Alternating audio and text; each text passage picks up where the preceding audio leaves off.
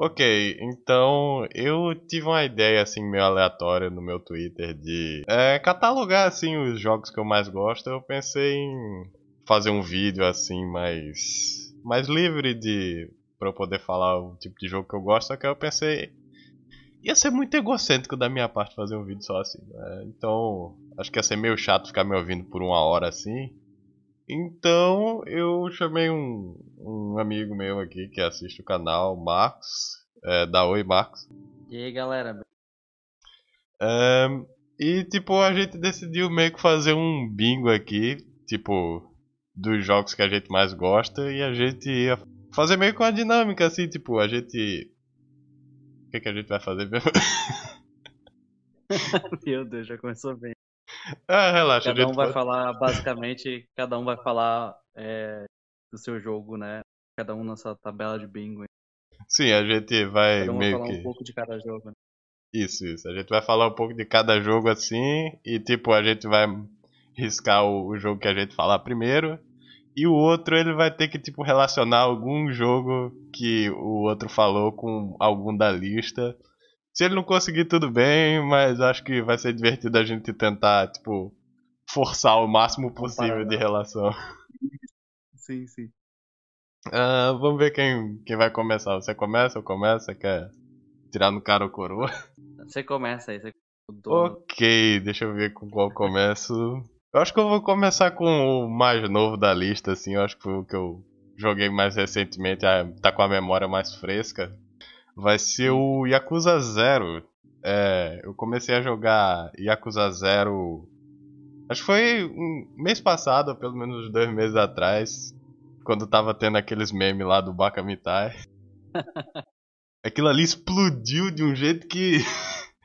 eu não entendi, tá ligado? Até gente que nunca nem ouviu falar de Yakuza, de nenhum game, de nada da série, tava vendo Sim, sim, eu acho que meio que motivou assim um monte de gente de jogar. É igual aquele o Hokuto no Ken, sabe, que ficou famoso por Omae wa Amou Shinderu. É.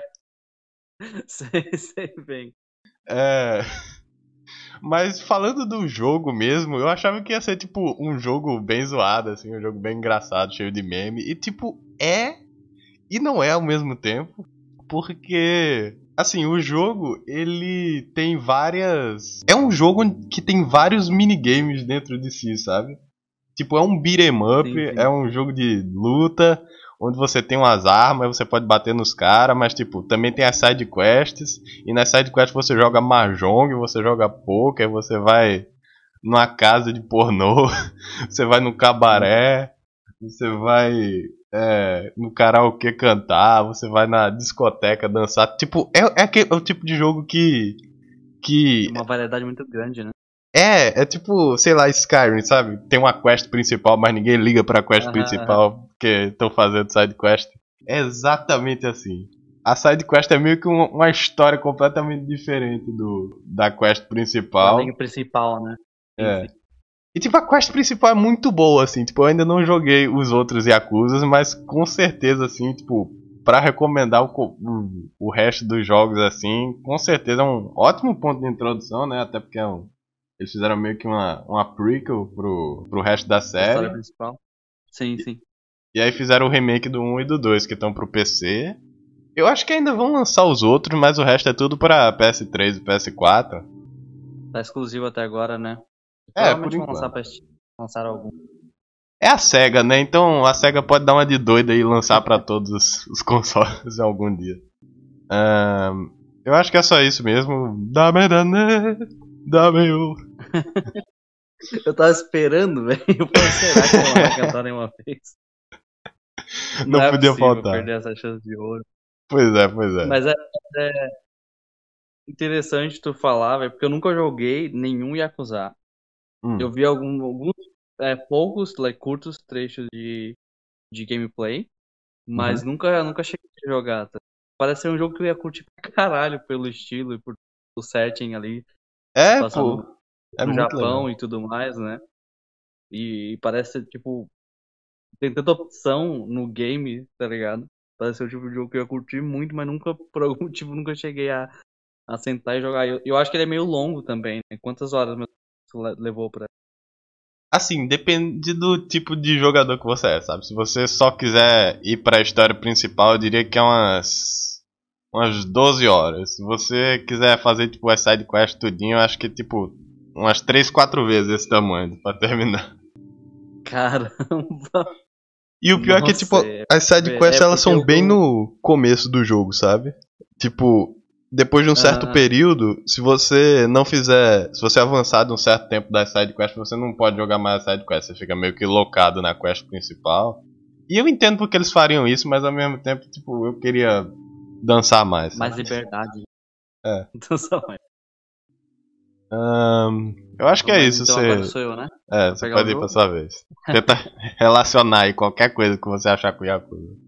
Porra, é, vai ser um pouquinho difícil, né?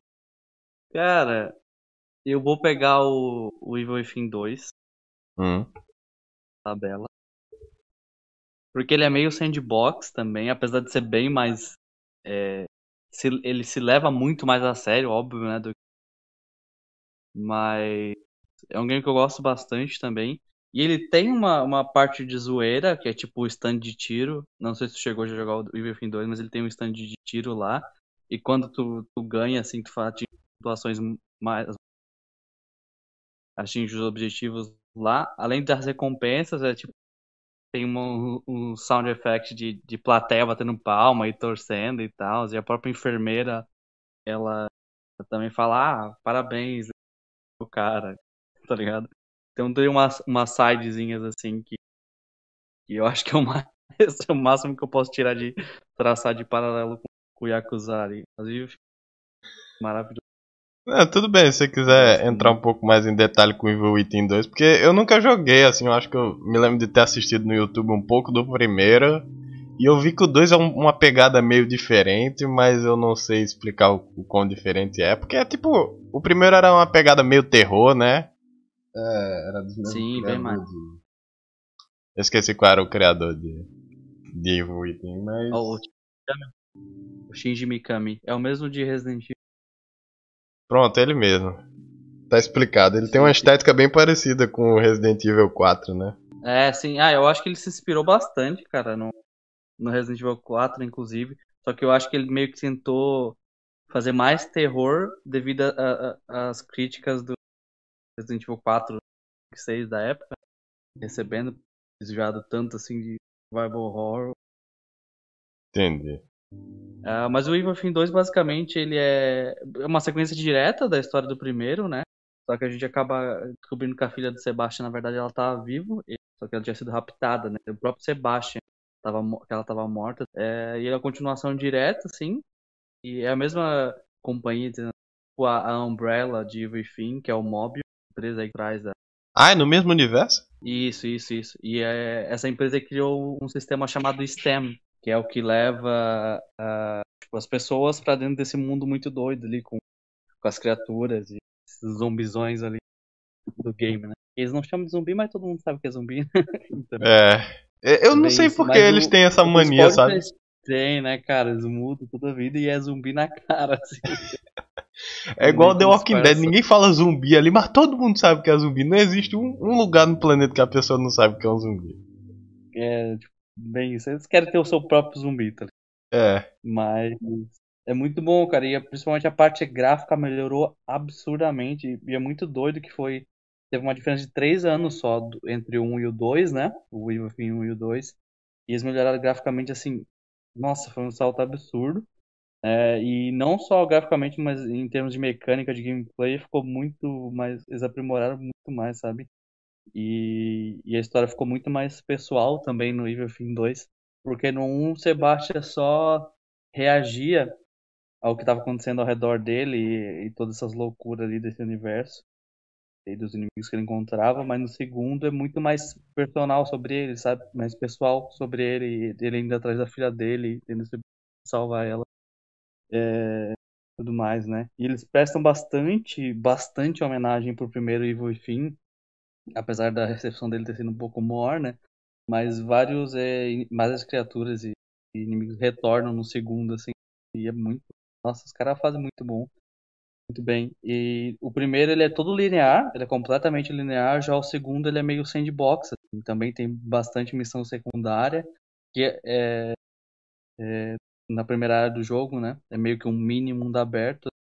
Tu tem bastante opção ali para navegar, tu vai na ordem que tu quiser, fazendo essas missões, essas side mission, tu só faz elas se tu quiser também. Se quiser, tu pode começar o jogo em linha reta para seguir direto a principal, só que vai ter menos recursos, menos armas.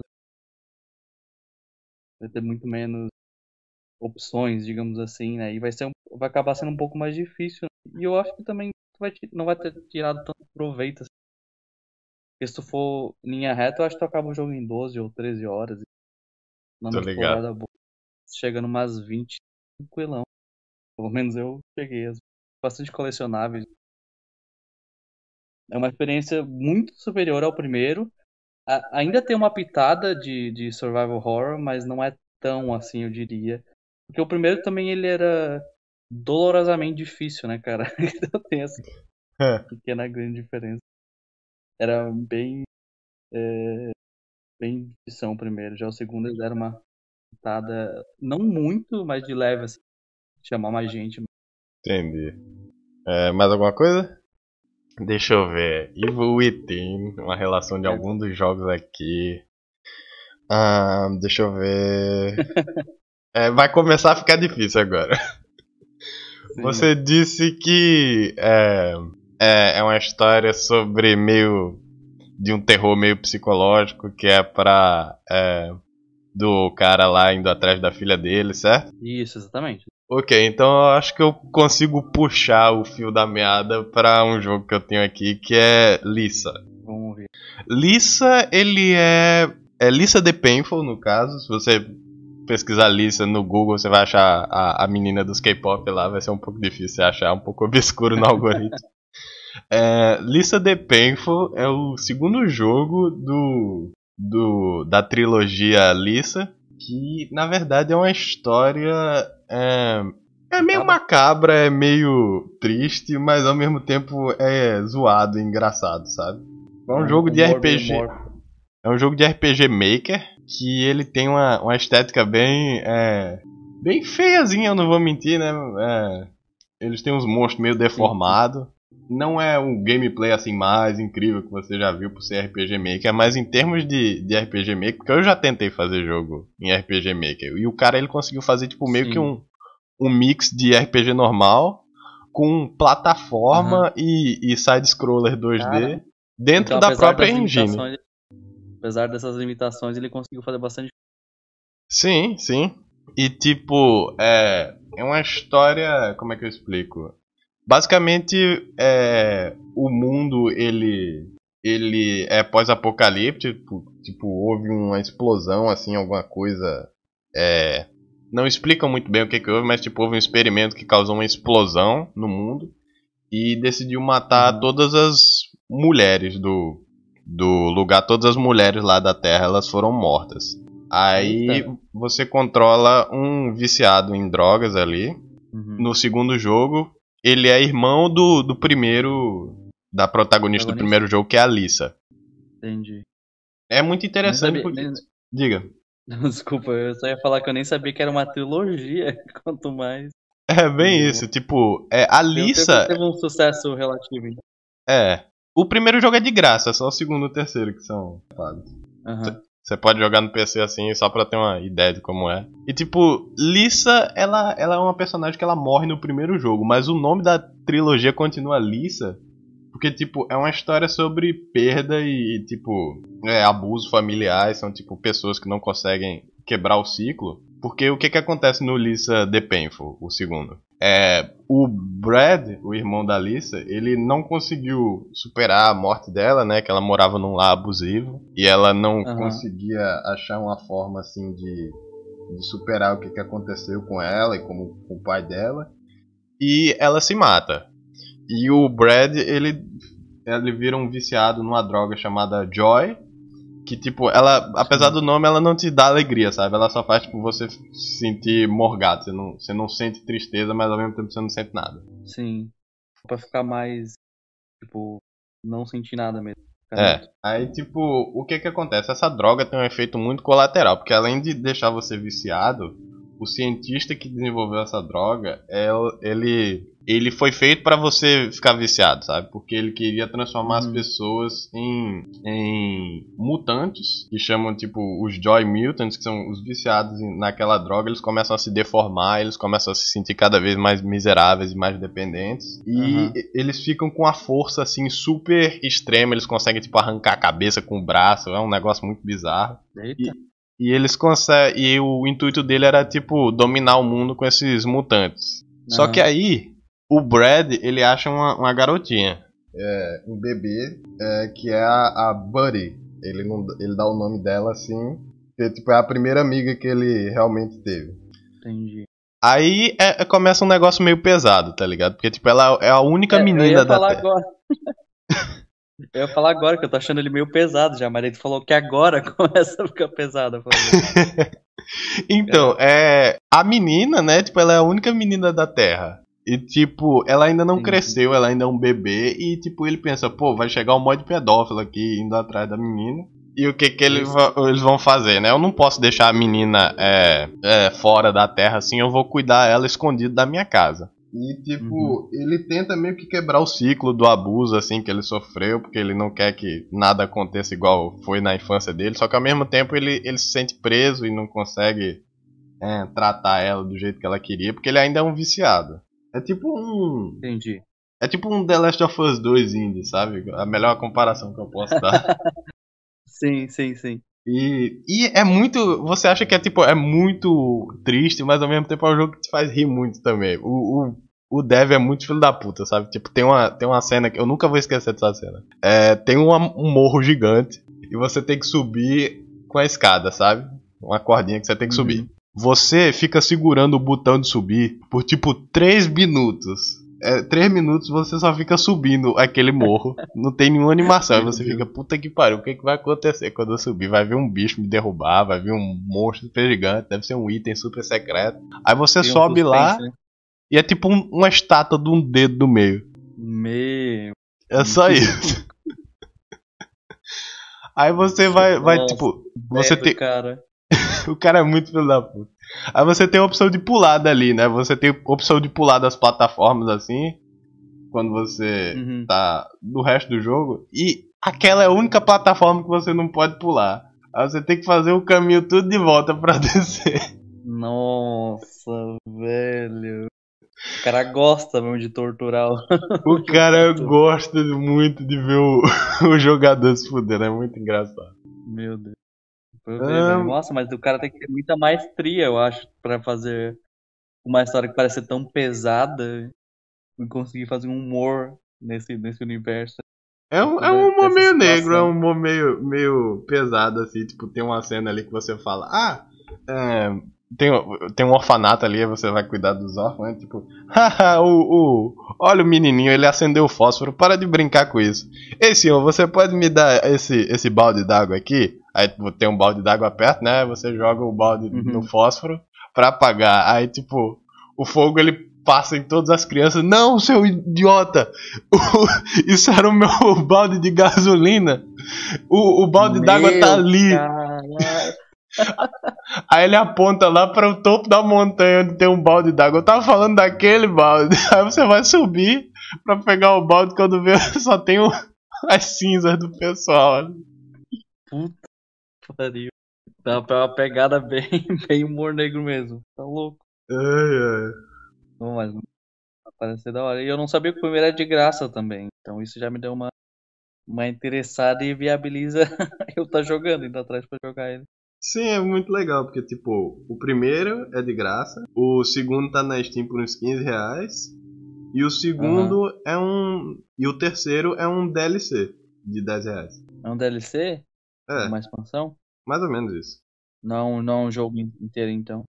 É um, é um jogo inteiro, mas ao mesmo tempo, tipo, é meio que um epílogo. Ah, tá. Ok, acho que é mas tudo é isso que eu então, tenho É, mais ou menos isso. Vai ser da hora, eu, eu acho que. Ele é muito longo ou não? Não, não, é tipo. É umas 10 horas se você tentar fazer tudo no jogo assim. O primeiro é é tipo, você termina em uns 30 minutos, é rapidinho. Nossa, bem tranquilo. Não, vou atrás sim. Pô, mas daí agora eu fui. complicou agora é o tipo de jogo que eu vou ter que comparar, traçar um paralelo. Ah, você quer uma dica? Ah, mano, tu falou que tem. fala, fala, mano. É um jogo de RPG, né? Então acho que você pode partir daí. Ah, boa, boa. Não, fechou então. Então eu vou falar de Persona 5, né? já, que é um, já que é um RPG. Apesar de não parecer, tematicamente não parecer ter nenhuma relação, mas né? vamos, vamos, vamos lá, vamos seguir. É uh, então, beleza. O Persona 5 é, é um jogo que ficou bem. É o que mais explodiu, assim, né?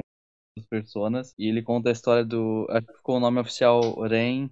Ren? A Mamia? É o, é o Ren. A Mamamia. E... é, é isso mesmo. E como todo persona ele, ele acaba tendo que se mudar da casa dos pais dele, né? na cidade lá, é, porque ele foi ele estava envolvido num ele tentou salvar uma, uma mulher de ser assediada, né? Mas o principal do game em si é, ao meu ver, é que ele melhora. E eu posso dizer agora, depois de ter jogado 4, ele melhora bastante os cenários, as dungeons. Nossa, não é nada procedural, não é nada. E, e o, o senso de escala também. É, então, o principal era o gameplay, é, para mim, é tem diversas opções de como abordar a batalha. Tu pode negociar com o teu inimigo, que dessa vez os inimigos são personas em si, né? Não são só é, é do meio randômica. Tu negocia com persona, tu pode dinheiro, às vezes deixar ele escapar, então ele pode virar teu persona. Durante a batalha, tu tem a, a, a skill, skills de ataque físico e também tem as armas. Tem mais uma opção extra, né? E também, claro, os All Attack, cada um é único para personagem, tem bem mais variação quando finaliza. E é muito mais, como é que eu vou dizer? É tudo uma proporção muito maior, ao meu ver, pelo cool e, e, épico, e, e, o jeito que as cores, principalmente é, o padrão do jogo ali, né? Que é o, o vermelho, o preto, ah, com certeza. Tipo, mesmo eu gostando dos outros jogos assim de Persona, é, o Persona 5 derruba todos eles em termos de, de estética. É estética. É puro estilo. Meu Deus, muito, muito bom isso. Ele foi o meu Persona de entrada, né?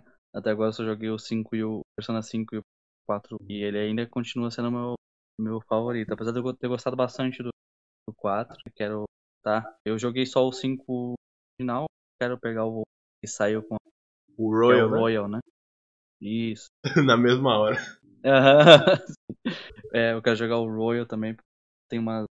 Eu vi que o Royal, ele é tipo uma expansão assim. É engraçado porque eu joguei o, o Persona 5 Vanilla. É, até a dungeon da Haru, no meu emulador, só que aí meu PC pô, eu fiquei tipo, ah, preguiça de jogar tudo de novo. Sim, sim, sim. Mas, tipo, acho que foi um, uma porção boa do jogo, assim, pra dar uma opinião, né? Sim, sim. Ah, não, claro. Eu acho, acho que foi uns 60% ou 70% mais ou menos. É, tipo isso. Foi uma boa parte, foi uma boa parte. Eu, é... Apesar, eu gosto bastante do, final ali. Eu sei que ele, Persona no geral tem múltiplos é, finais, né? finais né? Tanto que no 4 foi a primeira vez eu o final ruim. Ah, sim, isso eu lembro, tu pegou o final ruim do, do Persona 4. Sim. Mas foi bem. Foi, muito, foi uma experiência muito boa, porque eu nunca gostei também de. Não é que eu nunca gostei, mas eu nunca cheguei a sentir empolgado e. Sim, tempo. isso eu entendo, tá ligado? Porque, tipo, não é todo RPG que empolga, assim. Geralmente eu sou. Eu sou meio amigo com RPG, sabe? Eu acho que, tipo, tem uns RPG que eu fico. Eu jogo só pelo gameplay. Tem uns que eu jogo só pela história, tem uns que não se salvam nenhum nem outro. Ah, não, o gameplay é muito importante, mas para mim a história é igualmente tão importante. Se não tivesse história nenhuma, ou se ela fosse só tipo um plano de fundo, eu acho que dificilmente eu ia curtir tanto, sabe? Eu gostei bastante, bastante da história e dos personagens também, dos designs deles, do Persona 5. Absurdos. É incrível. É. Eu gostei da maioria esmagadora. Sim, o Social Link também, tá ligado? Eu acho que é uma ideia muito legal de persona que eles têm. Tipo, você passa o dia assim do jeito que você quiser, né? Uhum. uhum. Sim, sim. E aí, tu faz o Social Link que te dá benefícios quando tá na dungeon é, lutando, né? Sim, para fazer mais personas. É muito genial. Eu tô esperando muito o Persona 6, inclusive, e devo jogar num futuro próximo. Rapaz, eu acho que do jeito que Persona 5 fez sucesso, eu acho que eles vão fazer uns 500 spin-offs antes de sair. Já estão fazendo, né? É, vai sair o, o, o, jogo de dança, o jogo de luta, o jogo de kart. Eu sei que teve o, o Persona 5Q lá, né? É. E saiu um de um de Musou lá. O Strikers. Pro, pro Nintendo Switch já. Strike, isso. Eu só tô lembrando. Já fizeram alguns spin-off, com certeza tem mais a caminho aí. Mas eu acho que não vai demorar tanto, vocês acham, né? Eu tô achismo meu. O 6, quanto demorou o 5, do 4 pro 5, porque teve a troca de geração, né? E a própria Atlus falou que queria aprender a usar e estava trabalhando no motor novo, tanto que eles lançaram o Catering antes, né? Sim. sim. Pra aprender a trabalhar com o PS3. E, e acabou que saiu o PS4 e o PS e o Persona 5 acabou sendo cross-gen, né? Sim. De tanto que acabou demorando. Então eu acho que não vai. Eu acho, pelo menos, que não vai ser tão, tão demorado, assim, que eu acho que foi sete anos, né? Por aí. Pro 4. Não tô empolgado. Beleza. Eu quero ver que, que cores que eles vão usar agora, porque o, o 3 é azul, o 4 é amarelo, o 5 é vermelho. Vamos ver qual que é. Sei lá, vai a, ser. Os tons agora que eles vão. Vai virar Katamari da Massa, tá ligado? O mod cor do arco-íris ali voando. Mas é. acho que é isso do Persona 5. É um jogo muito longo também, né? Se a gente for falar tudo, tem que ser um. Sim, acho que já um dá pra fazer um, pra... um, vídeo em si, só do Persona 5. Sim. É, um... é enorme. Especulando Persona só... 6 também, já é outro material. Mas beleza então, agora aí, boa sorte. Nossa, qual será que eu irei escolher? Qual será? Não vai ser o. ok, então aproveitando do, do Persona 5, é, tem o Persona 4 Golden. É, ele saiu pra PC. Essa foi fácil demais, não é nem justo. não é nem justo. Uma hora tinha que facilitar, né? Tá doido. Okay. Vai lá, vai lá. É, Saiu o Persona 4 Golden é, esse ano e, tipo, eu nunca tinha jogado o, o Persona 4 Golden, já que era exclusivo de PS Vita. E todas as 5 pessoas que compraram PS Vita no Brasil não deram nenhum. não conheço nenhum deles. É, é. E, tipo, eu realmente entendo assim, porque, tipo, é um ponto de entrada bom pra. O 5 é um, um ponto de entrada bom pra Persona e Shin Megami Tensei no geral. Até porque ele faz um, uns negócios bem da hora que tava faltando em Persona, tipo negociação e é, novos tipos de ataques para você usar, para não ficar muito monótono o Sim, gameplay. Não vai ficar muito repetitivo, né? É, por aí. E tipo. Mas em questão de. de é, qual jogo eu recomendaria? eu diria que, tipo, o 5 ele é bom, mas ele é bom até demais, sabe? Porque, tipo, se você jogar ele primeiro e depois ir jogar retroativamente os outros, você vai sentir que tá faltando muita coisa.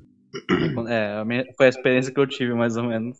Persona 4 não foi o meu primeiro, foi o 3. E eu acho que eu consegui, tipo, gradualmente apreciar os jogos assim, por ter começado no mais antigo. Mas em questão de, tipo, consistência, assim, tipo, quem tem os altos mais altos e os baixos mais baixos, é, eu diria que, tipo, sei lá, tipo, a gente for falar de Persona 3. Tipo, Persona 3 a história assim é um, é um 10 de 10 assim, mas eu nunca, eu nunca vou jogar Tartarus de novo, aquela dungeon de 140 mil escadas, eu não tenho saco para jogar aquilo não. Então eu vou eu vou jogar o, o, jogo que eu me sinto mais, mais tranquilo jogando no geral, sabe? Que no caso é Persona 4. Uhum. E tipo, é, você comparando o jogo de Persona assim, não tem muito de falar, não sei que tipo a história é diferente.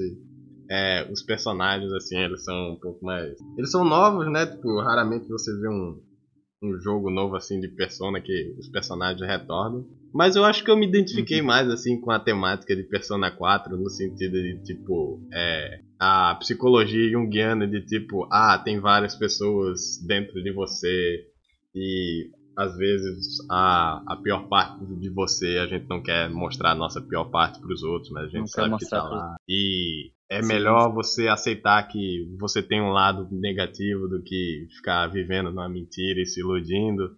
É muito, muito da hora. É, é uma filosofia de vida, assim, muito interessante que você leva. É, é, um, é um jogo que você leva pra sua vida, literalmente também, porque o jogo demora tipo, uns 130 horas pra você terminar tudo. Literalmente vai virar, virou parte da minha rotina aí por uns 3, 4 meses fácil. Porque eu fui jogando só no meu tempo livre. E, nossa, quando eu parei de jogar, quando eu tinha completado, ele até chegou no, no meu próximo dia de folga. Eu falei, caralho, não tem uma persona, mano. Vocês olham tá pensando, você não coisa. sabe o que você faz mais da sua vida. Não sei, não sei mais o que eu faço da minha vida. Mas realmente, isso que tu falou ali do, do, da mensagem ali, da filosofia do game é muito da hora. Eu ainda, eu ainda é, gosto do 5 do negócio de rebelice, sabe? Rebeldia, desse negócio mais anarquista da parada. Mas o 4 realmente é, é, muito bom também. Eu acho que, tipo. É. Acho que a coisa mais perto do anarquista que. A, a gente pode dar spoiler. Eu já dei spoiler dos, dos outros, né? Então acho que eu posso. Já deu uma spoiler de coisa pra caralho. É. Sei lá, pula de. Pula pra um, um time mark que eu vou pôr no vídeo. Pra, caso você não queira ouvir spoiler. Mas Pronto, tipo. Resol resolvido. Em termos de, de anarquismo, acho que o mais perto, assim, é. É o Haddad, tá ligado? Do Persona 4, que ele é bem tipo, vivemos numa sociedade coringa, sabe? Sim, sim, nossa. Eu Inclusive, que... eu. Hum. Foi um dos que eu arrependi de não ter feito o Social Link, porque eu falei. Eu acho que talvez ia ter pegado mais uma. Um pouquinho mais de, de sutileza, um pouquinho mais de dica de que ele era o vilão final, tá? Eu acho que isso é muito genial, sabe, da história. Que tipo, você olha pro Haddad e pensa, tá, ele é um Zé Ninguém, ele parece chato, eu não vou falar com ele. E é exatamente o, o, a temática da história, sabe? Tipo, ele é um, um caba frustrado com a vida, que, tipo, tá num emprego medíocre que ele não queria. E ele se rebela contra a sociedade só porque, tipo, eu não tô fazendo nada mesmo, eu vou matar esse pessoal, jogar na TV e tal. Por que não? Não tenho nada pra fazer, tô com tempo livre. Por que não? Eu, eu acho isso muito genial, assim, ainda mais com tipo, os, os, outros jogos que ele aparece, tipo Persona 4 Arena, jogos de luta, assim, ele, ele mantém um desenvolvimento assim muito legal. Acho que ele é tipo um, um dos meus vilões favoritos, só porque tipo o quão contra ele vai com a temática do jogo, que é tipo fazer amigos e quem você é ao lado das pessoas e as pessoas te fazem mais forte. É a completa antítese da parada. Né? Com certeza. Um, eu acho que é isso de é spoilers, é isso. então a gente. Ah, ah, na verdade, última coisa, se você não, não namorou a, a, a Shia ou a Naoto, você jogou o jogo errado. eu, eu namorei a, a Shia, né? É. Falei, eu acho. Não. Foi a. Foi a. Foi a, foi a Shia? Foi, é, foi a. É, é só isso mesmo, a gente pode ir pro próximo jogo. não vamos ficar muito aqui. Dando muita volta. Tá, e agora, velho? Ah tá, eu vou passar de um jogo que tem uma história aí que virar volta. Sim. Doki Doki Literature. Ah, sim. Esse, esse aí eu nem vou me importar em falar de spoiler, porque o jogo inteiro é um né? spoiler. Pode não ir. Não dar spoiler, não tem como. A, a, galera foi atraída para ele, a febre toda foi por causa das thumb no YouTube, coisa todo mundo. Esse jogo não é o que parece e, e esse tipo de coisa, sabe? É. é bom demais. Basicamente é uma visual novel, né? Que parece ser, à primeira vista, inofensiva, né? Uma visual normal. Tanto que as, as primeiras horas do, do game parodia é, bastante as demais visual, visuais visual novel. É, e mas a diferença, o diferencial dela é que ele quebra muito a, a quarta parede e tem a quebra de expectativa né? do próprio jogo, como se o jogo tivesse consciência própria, é, assombrando algumas vezes até o teu PC, que é por causa da Mônica. Sim, é, tem uma hora que você tem que mexer nas falhas do jogo, né? Sim, sim, sim. Nossa. Tem uns, uns arquivos macabros pra cara, umas fotos que aparecem do nada, uns arquivos que se deleta e tu fica, eita porra! O que tá acontecendo aqui? Nossa, é bom demais. Sim. Eu acho que o maior. O jogo meio que paga uma homenagem, assim, pros visual novel no geral também. Nossa, com certeza. E eu acho que é muito bom, principalmente para quem não. Quem chega assim, desavisado, sabe?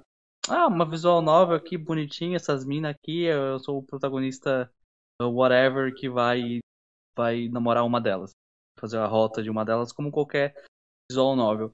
Aí tu vai jogando e tu começa a notar uma coisinha ou outra estranha e no final tá tudo de caraca, que merda que tá acontecendo aqui, sabe? É, é genial. Tô, inclusive, tô esperando a, a, sequência até hoje, velho. 2017. Ou pelo menos que, que os caras que fizeram fizessem outra coisa, sabe? Eu queria ver mais um trampo desses caras, sabe? Eu acho que saiu no final de 2017, sabe? Por aí. 2020. Porra, deu tempo, tá ligado? Né? Não, não. Tempo. Eu lembro que eu lembro que na época eu tava tão eu tinha gostado tanto da parada e era de, e é de graça, né? Isso Sim, que acho que é a melhor parte da acessibilidade, assim, um monte de gente quer jogar visual novel, mas tipo, além de ser longo, tem um investimento de tempo enorme, assim, você tem que, sei lá, pagar de 30 a 60 pra um jogo que você nem sabe se você vai gostar. Da qualidade, né? É, eu fiz esse erro com o Mineco, sabe? Eu fui jogar o um negócio, 40 reais, 120 horas pra ler, achei uma bosta.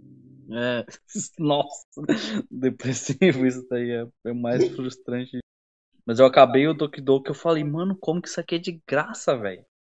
Como um jogo de uma qualidade dessa é de graça. Claro que ele é curtinho, né? mas, nossa, de graça. E eu acabei, eu falei, nossa, não, é. Não precisa dar dinheiro pra esse cara, tem que ter algum jeito. E até acabei comprando a, a, trilha sonora, que eu acho que era R$19,90, né? Na própria Steam. A trilha sonora do, do game. Eu falei, não, pega aí, pega meus 20 reais aí. Merece, faz mais alguma coisa. Faz mais alguma coisa que eu quero jogar, tá? aceite meu dinheiro, Dan Salvato. É, é, é, foi literalmente o meme lá do, do cara do Futurama. eu. Eu. Sempre... Que... Diga. Não, não, eu só acho que eu acabei minha parte. Eu queria saber o que, qual foi a tua experiência. Assim, eu, eu joguei, né, Doki Doki Literatura Club. É, eu que sempre gostei assim de visual novel, cresci jogando Katawa Shoujo, eu joguei Valhalla também, eu ajudo nos projetos de tradução de visual novel. É, e eu pensei, caraca, esse jogo é de graça, assim, é a, é a parte mais assustadora desse jogo, na minha opinião, não é nem as, as cenas de, de terror. Porque, tipo... Porra, cara. Como pode, né? Um jogo ser de graça, não é possível. Essa, Tem alguma essa coisa é a parte assustadora. É, um, é o bug da Matrix. que tipo, realmente é um, é um, jogo que você acha que é um joguinho normal de visual novel, você vai jogar com as suas namoradinhas, vai fazer um harém ali com todo mundo, que você é, é o fodão. Hum. Mas aí acaba que, tipo, vira um negócio que quebra a quarta parede e tipo é, brinca com a noção de estereótipo de anime, não sendo um anime na verdade, né? Mas brinca também com isso. Sim, sim. Acho que a, a parte mais assustadora assim era quando tipo é, você ia jogar ali com, com o pessoal.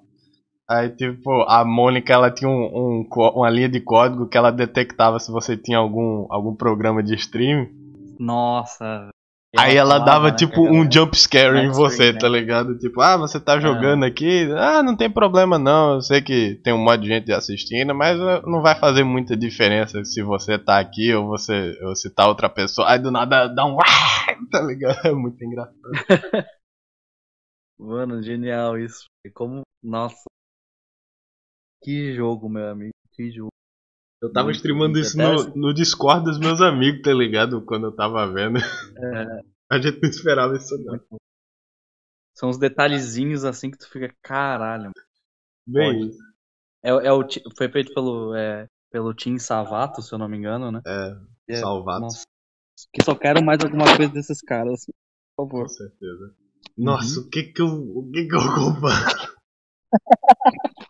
ah... Boa sorte aí, meu. Ok, Duke Duke Literature Club é um jogo assim. Parodia é, os tropos de anime. E não tem essa coisa mais ver, anime que Dragon Ball. Nossa senhora, essa foi, foi longe, hein? Foi pouco, mas a graça é essa. Vai lá, é... manda bala, então, manda bala. Ok, então eu. Eu acho que tipo o jogo assim que eu sempre gostei de jogo de luta. Assim. Eu cresci jogando aqueles fliperama da vida que você ficava jogando Street Fighter Turbo, quebrando a mão naquele, é. naquela garra Nossa. dura do fliperama. Sim, sim. Aí, tipo, o pior é que, tipo, eu sempre gostei de, de, de, jogo de luta, mas foi mais de assistir. Eu ficava vendo aquele pessoal fazendo os combos ridículos assim, aí eu olhava, nossa, eu quero tentar fazer. Aí o cara explicava, ó, primeiro você aperta é, 2H, 5S, 6M, é, 236S. Aí você fica, não, não, deixa pra lá, não quero mais saber não. Nem queria mesmo, né? É. Eu também. Só que, tipo, Dragon Ball Fighters foi o primeiro jogo, assim, que eu realmente senti a vontade de, de entrar num, num cenário competitivo, assim, de aprender os combos, de aprender as técnicas, tudo, os frames, é. Uhum, uhum. Entender? Porque, tipo, na época é, que Dragon Ball Fighter saiu, era um. O, o cenário de, de. de. O jogo de luta tava quase morto, tá ligado? Porque, tipo, Sim. Street Fighter V tinha lançado, mas tipo, tava aquele negócio incompleto na época que você tinha que até esperar lembro, uns, lembro. uns 5 anos assim, porque a Capcom queria mais Não lançar. Não tinha um arcade mode, nada, né? É, queriam lançar mais skin do que personagem novo. é, Mortal Kombat 10, assim. Eu penso... triste. Mortal Kombat 10 eu, eu não lembro se tinha lançado já, mas acho que não tinha pegado o hype que eles esperavam. É, o novo Smash não, ainda tava para sair. E Marvel vs Capcom Infinity foi um flop enorme que tipo tava faltando. Flopou muito, né, cara? Era muito era feio, era os combos não, não, não dava para combar em nada. Tinha um, uns personagens muito menor do que o, o 3. Ninguém quis jogar, basicamente. Ah, eu fiquei muito triste, eu ganhei de aniversário o Marvel vs Capcom Infinite, velho. Muito é. triste. Que o jogo foi tão, tão mal acabado. Meus pesos mesmo. pois é. É sério. E tipo, a Arc Sys eu sempre achei uma, uma empresa muito underrated, sabe? Que eles fazem é, Blue, eles já fizeram. É, qual é o nome daquele outro? Guilty Gear.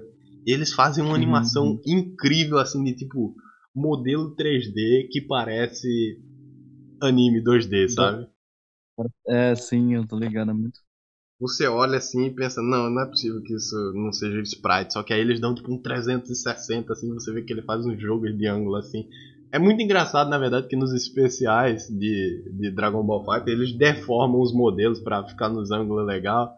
Aí tem uns mods Sim. de câmera que você vê, tá tipo o, o Goku Black com metade da cara cerrada, aí tá o Goku Vesgo pra olhar na, no ângulo da câmera. É um negócio muito zoado. Sim, sim. Nossa, mas é bom demais.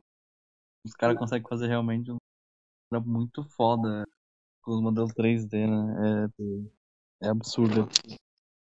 E você acha que, tipo, eles vão acabar as ideias, assim, um tempo, mas, tipo, não, todo, todo soco, todo chute, todo ataque eles tiraram, assim, do mangá, eles tiraram do, de uma cena do anime, de um jogo muito lá de 98. Eles pegam as referências tudo possível para deixar o personagem mais balanceado, assim, o mais legal possível. E, tipo, claro que a, a história não é lá essas coisas para um jogo de luta aí, pra Dragon Ball, né? Dragon Ball não é conhecido pelo, pela história de suas reviravoltas mirabolantes de Fullmetal Alchemist. Mas eles são. Eles foram bem é, respeitosos com o material original, né? No que eles estavam se baseando, tá ligado? Eles não pegaram só falaram, ah, vamos fazer uma adaptação qualquer coisa de um, de um anime ou de um mangá. Não, eles falam, não, já que a gente vai fazer a parada, vamos fazer bem feito, né? Sim, velho, eu, eu tô um porre assim para jogar é, jogo de anime, porque a maioria é o quê? É um, é um. É um Arena Fighter, tá ligado? Que conta a mesma história do, do anime que você pode ver quando você quiser.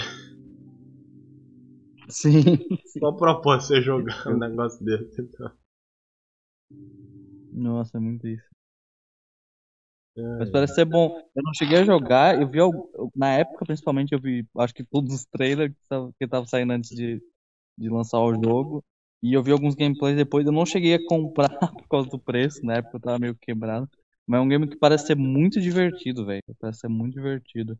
Eu não sou muito fã de Dragon Ball, mas é, parece ser muito, muito da hora assim, os golpes, tudo ali, como eles fizeram a animação a transição de quando ele vai fazer um golpe de 2D para 3D é tipo, nossa, é muito espetacular. Legal. Assim.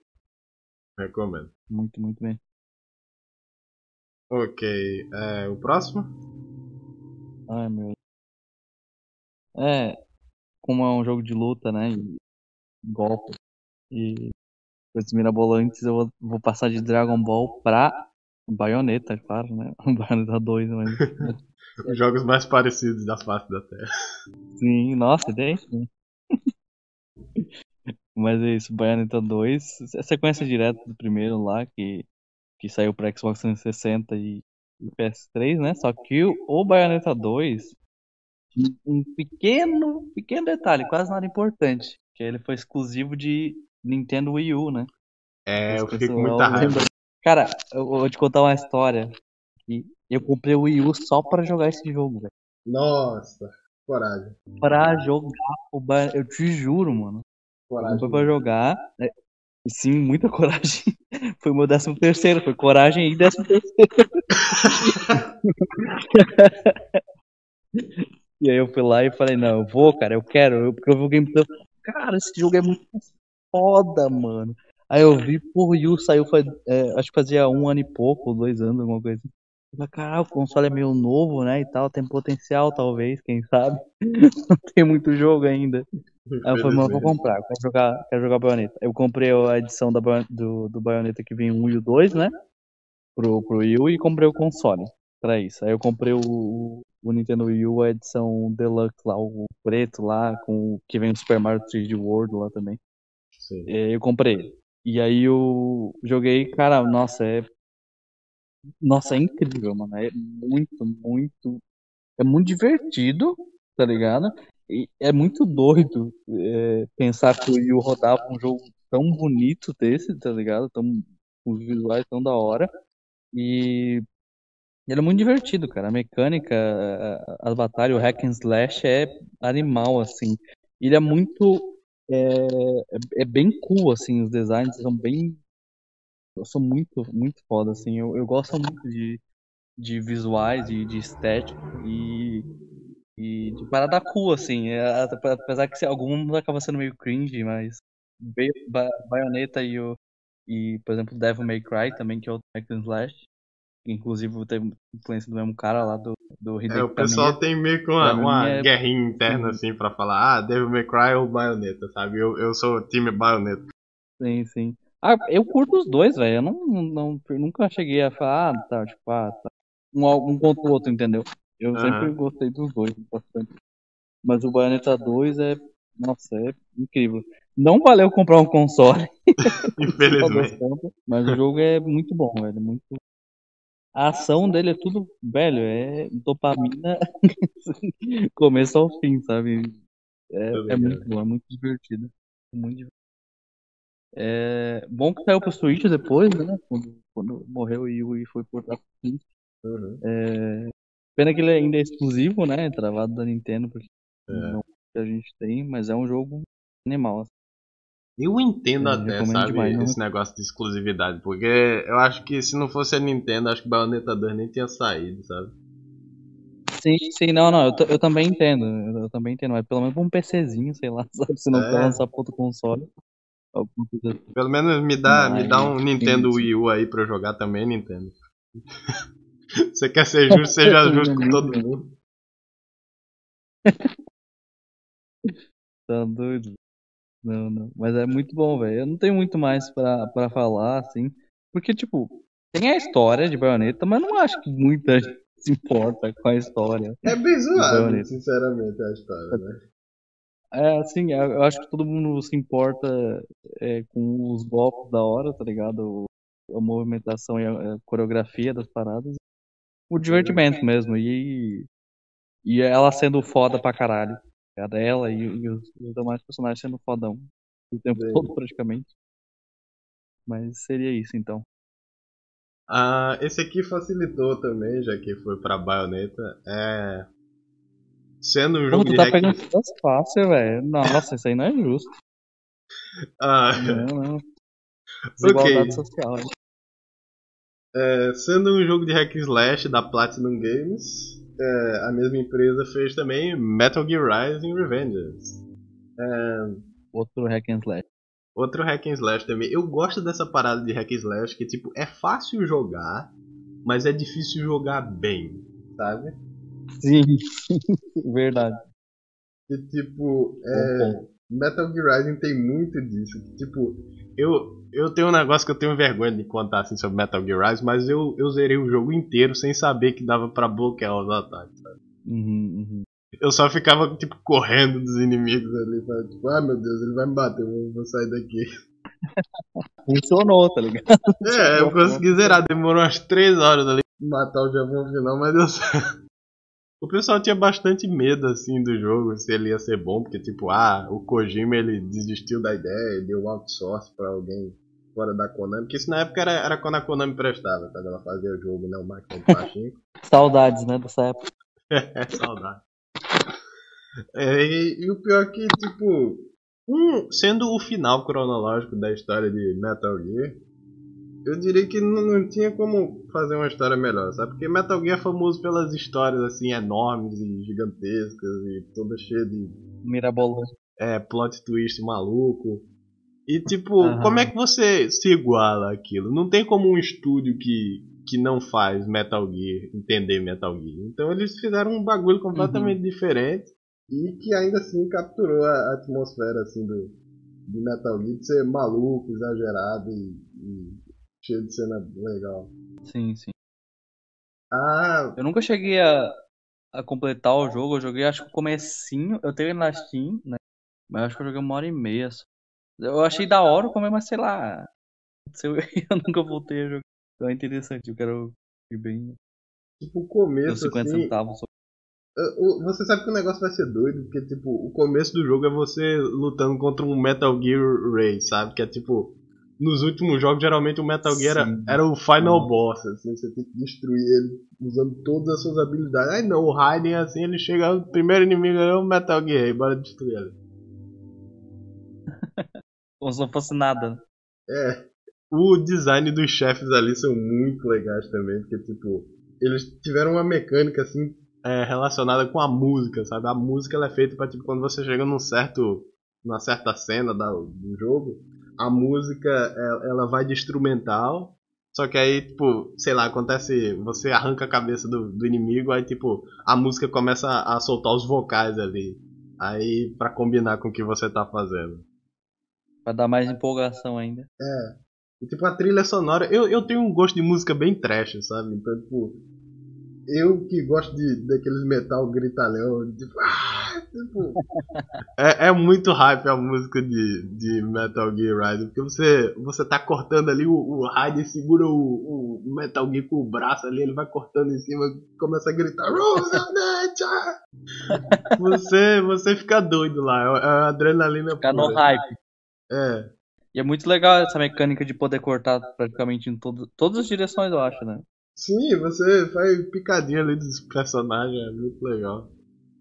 Uhum, assim, eu lembro do comecinho do pouco que eu joguei, eu lembro que tinha isso, eu falei, foda, bem, bem da hora esse conceito de poder cortar qualquer coisa ali. Eles realmente devem ter demorado própria... muito para fazer esse negócio, tanta coisa que dá pra cortar. Mas a própria ideia do cara pegar uma, uma, uma um, terceiros, assim, uma, uma outra empresa para trabalhar num game desse universo, da franquia já estabelecida, tipo, mudar completamente de, sei lá, de ação stealth pra hack and slash. Ideia muito doida, né? E ainda assim, Sim. de alguma forma os caras tiveram êxito e bem sucedido, né? Porque até onde eu me lembro vendeu mais de um milhão de unidades. Eu acho que o único defeito do jogo é que não saiu dois, sabe? É, sim, sim. Tinha um monte de coisa que eles podiam melhorar, assim, tipo, tem muito cena de stealth às vezes eles fazem uns lugares de stealth. Tipo, você não tá afim de jogar stealth num, num, jogo de ação, tá ligado? Você quer descer Sim. a porrada sobre Mas eu, eu, considero meio que tipo um sucessor espiritual é, é Nier Automata, tá ligado? Porque tipo, o jogo. Nossa, bom demais. Mantém o mesmo gameplay todo. assim, uma história viajada, assim. Se você, se você gostou de, de Metal Gear Rising, você vai gostar de Nier Automata, tá ligado? Eu vou, vou explodir a Konami pra ela parar de fazer Metal Gear. e ela, ela. E também, né? O Rising também. Ambos foram feitos pela, pela Platinum. Sim. É, meio que é um sucessor espiritual mesmo pra. É, é só isso mesmo, é só a vida. É saindo de um Metal Gear Hack and Slash passando por um Metal Gear Metal Gear da cronologia principal, né, o, o Phantom Pain. É muito doido porque é, o meu primeiro Metal Gear foi o, Metal Gear 5, só que foi o, o Ground Zeroes, né? E eu falei, ah, que jogo foda e tal. Eu sempre ouvia falar de Metal Gear, mas não nunca tinha jogado mesmo. E ele foi bem famoso no, nos PlayStation. Sim. E eu nunca cheguei a. O único PlayStation que foi o 1, mas nunca por algum motivo cheguei a jogar Metal Gear. Eu sempre via nas lojas e nas locadoras assim, só que parecia aqueles pela capa, assim, a criança gosta de jogar muito pela capa, né? Então você via assim um jogo de tiro Sim. genérico de guerra, eu falo, não, não tá afim não, vou jogar, sei lá, Crash. Não é pra mim não, né? É. Eu joguei até no, no, no PS1 eu tinha jogado Siphon Filter. Também era mais ou menos um Metal Gear ruim. era tipo isso. Aquele momento que você quer voltar no tempo e dar um, um, tapão em você, pirralho, sabe? Porque você podia ter comprado aquilo na época quando era barato. Sim, velho, sim. Hoje em dia tá o olho da cara. Mas eu nunca cheguei a jogar. Aí eu joguei o Ground Zero e falei, história da hora, um tema pesado, tema e stealth, foda. Então foi amor à primeira jogada. e aí quando saiu o Phantom Pain, eu já e fui acostumando com as mecânicas, como funcionava. Que tipo, o Ground Zeroes ele é bom, mas ao mesmo tempo ele é tipo duas horas, sabe? Você não se sente é, o jogo inteiro. Totalmente curto, né? É uma mas, demo, basicamente. Nossa. E aí eu fui jogar o 5 também, né? E eu falei, nossa, foda, mano. Muito, muito bom também. Joguei acho que 130 horas, 20 a primeira vez. Várias, várias sides e completar todas as histórias principais, e depois, é, é, agora uns anos depois, eu joguei de novo Phantom Pain no PS4 e de novo. Eu acho que eu fiz umas 170 horas no, no PS4, então eu tenho só de Phantom Pain mais de 300 horas em as plataformas diferentes. pra te ver o tanto que eu curti. Eu tenho game. uma história parecida também, porque tipo, eu joguei. Foda, também. Não conhecia a franquia e. Pode falar. Não, não, pode falar, pode falar. Ah, ok. É tipo, eu joguei no Torrent, sabe, na época assim. Aí, tipo, eu pensei, eu fiz, zerei o jogo no Torrent, assim, umas 500 mil horas ali pra zerar. Falei, não, eu vou jogar esse jogo sim. de novo, só que agora eu vou comprar. Sim, aí, sim. Aí eu deletei meu save file só pra fazer tudo de novo, tá ligado? É isso que eu ia falar, porque, tipo, eu comecei o, o Phantom Pain Piratão, mas na época que eu comprei a minha a GTX 970, ele, eu ganhei ele da Nvidia de graça. Aí eu só copiei o save ele, do, do pirata pro original e ele sincronizou na nuvem, entendeu? E aí eu não sei, eu falei, opa, que bom, porque já tava tipo 70 horas de gameplay. Eu falei, não, é tudo zero agora. Mas Aquele eu jogo que absorve sua vida não, deixa mais você jogar outra coisa. Nossa, salvou minha... Cara, é, é genial. Eu, eu vi muita Primeiro eu fiquei, tipo, conflitado e, e também em dúvida, assim, né? Porque eu vi que, tipo, a recepção da crítica foi absurdamente positiva. E aí só que eu fui ouvir a opinião da galera no YouTube e tudo mais. Uhum. Era bem mista, assim, sabe? Porque eu era novo pra série. Uhum. Então pra mim foi ótimo. Mas daí o pessoal falou que teve muita. Eu senti falta de histórias de algum de, da, da, da, história alguns pontos e algumas emissões acabavam sendo repetitivas demais, né? É, não a ponto de cara que, que enjoado, senão não teria que enjoativo, senão eu não teria é, jogado mais de 300 horas, mas eu realmente falei, porra, se tivesse uma missão que canon, sabe, uma missão de história é, que andasse, fizesse progresso, o jogo ia ser ainda melhor do que já é. Em partes é tipo um Metal Gear Reverso, sabe? Porque Metal Gear é tipo duas horas de gameplay e 50 horas de cutscene. Aí o Metal Gear 5 ele meio que inverteu. É, tem uma quebra de expectativa, eu acho. Sim. Acostumado com a franquia, né?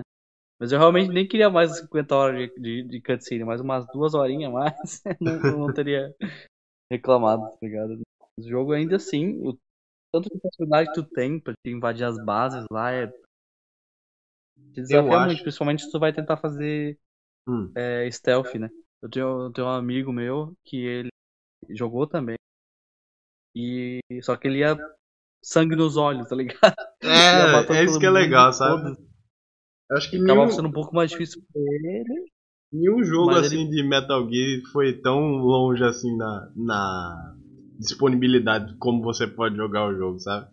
Você pode entrar do jeito que você quiser, você uhum. pode terminar a missão do jeito que você quiser, você pode matar todo mundo, você pode silenciar todo mundo, pôr todo mundo pra dormir, ninguém te vê.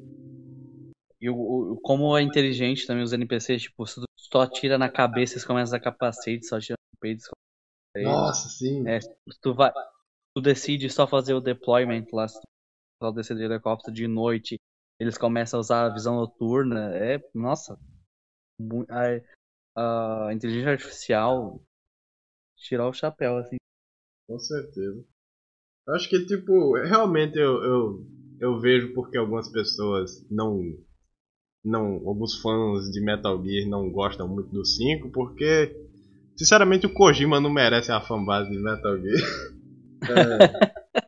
Porque, tipo, eles falaram, ah, não tem história, assim, não sei o que, e o jogo devia ter mais conteúdo, só que, tipo, o, o nome do jogo é The Phantom Pain, sabe? Tipo, a, a, a dor fantasma. O, o jogo, uhum. ele foi.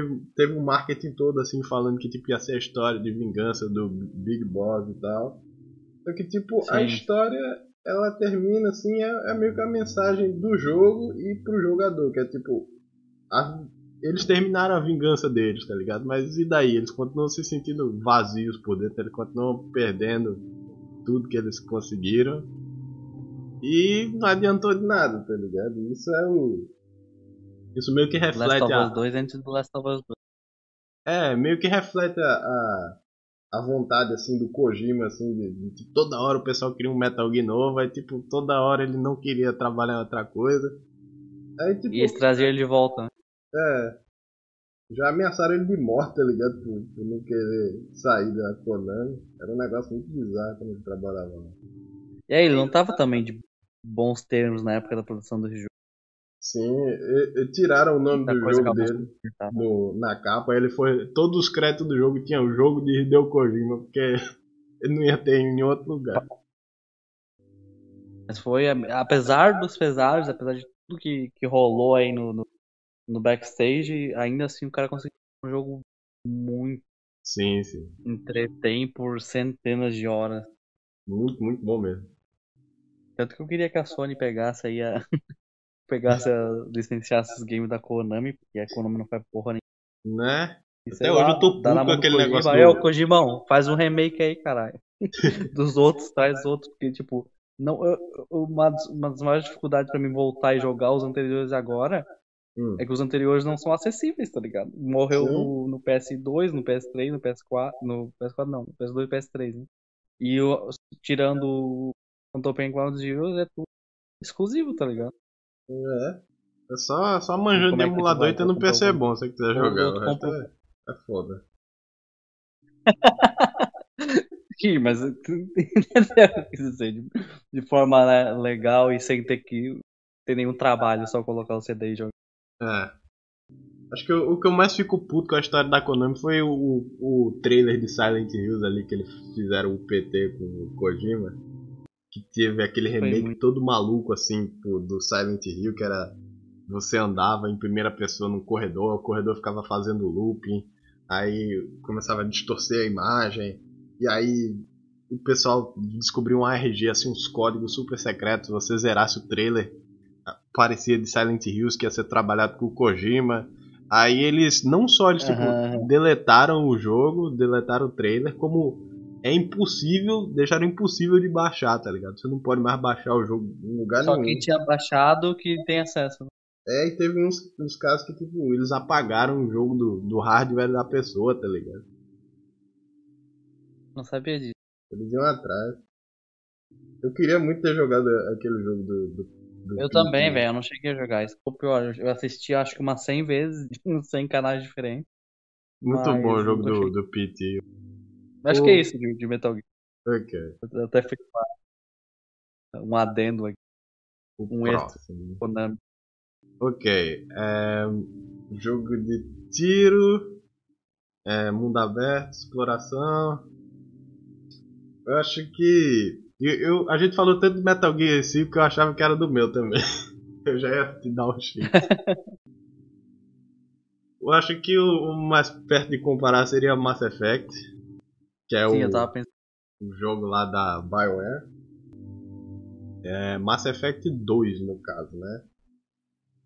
O Mass Effect 2 ele é é, é aquele negócio, a mesma coisa que eu falei com Persona 4, sabe? Tipo, eu gosto de jogos mais que tenham um equilíbrio do que tenha altos, altos e baixos, baixos. Então, tipo, a história do 1 eu diria que é melhor, mas tipo, o gameplay é horrível. E o gameplay do 3 eu diria que é melhor, mas a história é horrível. Então eu fico com o meio termo. É, é o jeito. É o jeito. E tipo, é, eu nunca gostei muito de histórias assim de espaço. Eu sempre achava um negócio bem genérico, assim, tipo, ó, é a mesma coisa de, de Star Wars, Star Trek, só que com um elenco novo aqui. Uau. É, só que, tipo, não, eles fizeram, tipo, realmente uma, uma homenagem, assim, a, tipo, várias coisas, assim, de, de, de séries espaciais que eu nunca nem tinha prestado atenção. É Alien, é, é Star Trek, Star Wars, é Deixa eu ver o que mais. É o Odisseia no Espaço. É, eles Sim. pegaram, tipo, todas essas coisas assim eles ainda juntaram com a, a, a mecânica da BioWare de, tipo, é, do sistema de escolhas das pessoas, sabe? Isso eu acho muito legal uhum. no Mass Effect. Tipo, você pode jogar o jogo e fazer o seu personagem, o Shepard, ele ser a pessoa que você quiser e ele ainda assim consegue se encaixar na história, como um, um, personagem. Independente de tipo qualquer escolha que você fizer com ele. Ou ela. Sempre vai fazer sentido, né? É. E tipo, é... o pessoal considera um jogo meio filler no sentido de é... não é uma história. Você não tá parando os inimigos principais, os Reapers, você não tá é... trabalhando diretamente. É mais que tipo você descobre um dos aliados dos Reapers, os coletores lá, que são tipo umas. umas. uns meio que uns zumbis alienígenas. Aí tipo, você descobre a base deles e eles te matam. Eles matam o Shepard no começo do jogo, assim. Só a cena do tutorial é tipo, ah, você vai morrer agora. O jogo começa matando o personagem principal. Sim, é um risco. É muito da hora. Eu achei que ia ser tipo um Yu Yu Hakusho da vida, tá ligado? Que é tipo o Shepard no inferno tentando voltar. Nossa, tá aí uma ideia, hein? Cara, Felizmente não assim, foi isso, mas. Fica aí no ar, fica aí no ar. É. Se alguém da BioWare estiver ouvindo.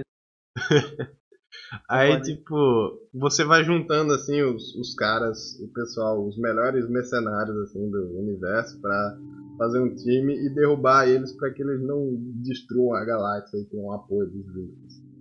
E, tipo, por uhum. isso é um, é um... É um conteúdo bem episódico, sabe? Tipo, cada missão é isolada, assim, de, tipo, um contexto geral. Mas, tipo, é, são pequenas pegadas assim para a história maior. Você também você pode é, trazer os companheiros que você quiser.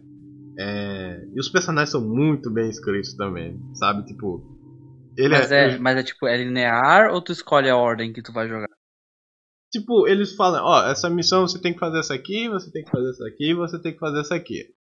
A liberdade é sua, tá? Se você quiser se você quiser ir pro, pro planeta que não tem nada a ver ali, você vai, você descobre ali, você tira os. explora os planetas, você faz os upgrades assim para suas armas, você fala com o pessoal da sua. da sua nave. A sua nave é tipo uma casa, tá uhum. ligado? Eu nunca quis morar tanto num, num lugar fictício como na, na nave do chefe. Eles têm tipo um aquáriozinho, tá ligado? Eles têm tipo, você cuida dos peixinhos, você aperta lá o botão, aí sai a, a, a comidinha dos peixes. Você. Os detalhes. É muito detalhe. Você vai pra cantina, assim, até o side quest do, do cara lá da cantina, que ele fala, pô, as comidas aqui estão uma bosta, pô. O pessoal tá reclamando, não tem filé mignon hoje não, pô, é domingo, no final do mês, tu acha que eu vou comprar alguma coisa aqui? Aí tu vai ter que ir lá na, na, na, no meio da cidade ali, da Citadel, a cidade gigante, parece um shopping enorme, aí você vai ali procurando e tem comida aqui? Tem, mas você pode dar comida de peixe no lugar. Você pensa, hum. Meu Deus. É muito legal. Cara. Se tiver um jogo assim que é pura liberdade de escolha, é Mass Effect 2. E tudo funciona no final, tudo faz sentido. Sim, no final tudo consegue funcionar. Tipo, retroativamente funciona, mas tipo, se você pensar no 3 assim, o 3, o quanto o 3 ignora as escolhas do 1 do 2, você fica, é, talvez não. Mas tipo, você ignorando assim a continuidade no geral, você pensa, é, realmente ah, vale a pena jogar, sabe? Entendi, entendi. Então no jogo em si, as escolhas têm um efeito de acordo com as, ah, o desfecho é de acordo com as tuas escolhas, né? Sim. Mas nos, nos, nos jogos é carregado isso. É. é. Eu nunca joguei o Mass Effect 2, eu, eu ouvi falar, já tá. E, mas eu sempre ouvi muito bem. E eu sempre ouvi muito bem do 2.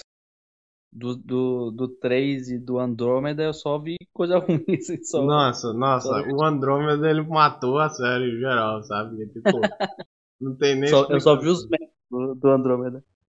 Tipo, eles trocaram a engine, aí tipo, eles estavam querendo fazer um jogo mais tipo No Man's Sky, com coisa autogerada. Aí eles viram que não dava com a engine, eles tinham que mudar a engine. Aí quando veio, faltava dois, dois anos assim pro jogo terminar. O jogo de Mass Effect demorava tipo uns quatro anos para fazer. Aí eles pensaram na história no último momento possível, assim. Aí o bot, eles descobriram que tipo as animações que eles tinham faciais de corpo não não é, transportavam para engine, eles tinham que recodificar o negócio, o jogo inteiro, trocar as informações do jogo. Aí saiu aquela bosta ali. fico, fico, nunca joguei, mas fico triste pela, pela fanbase.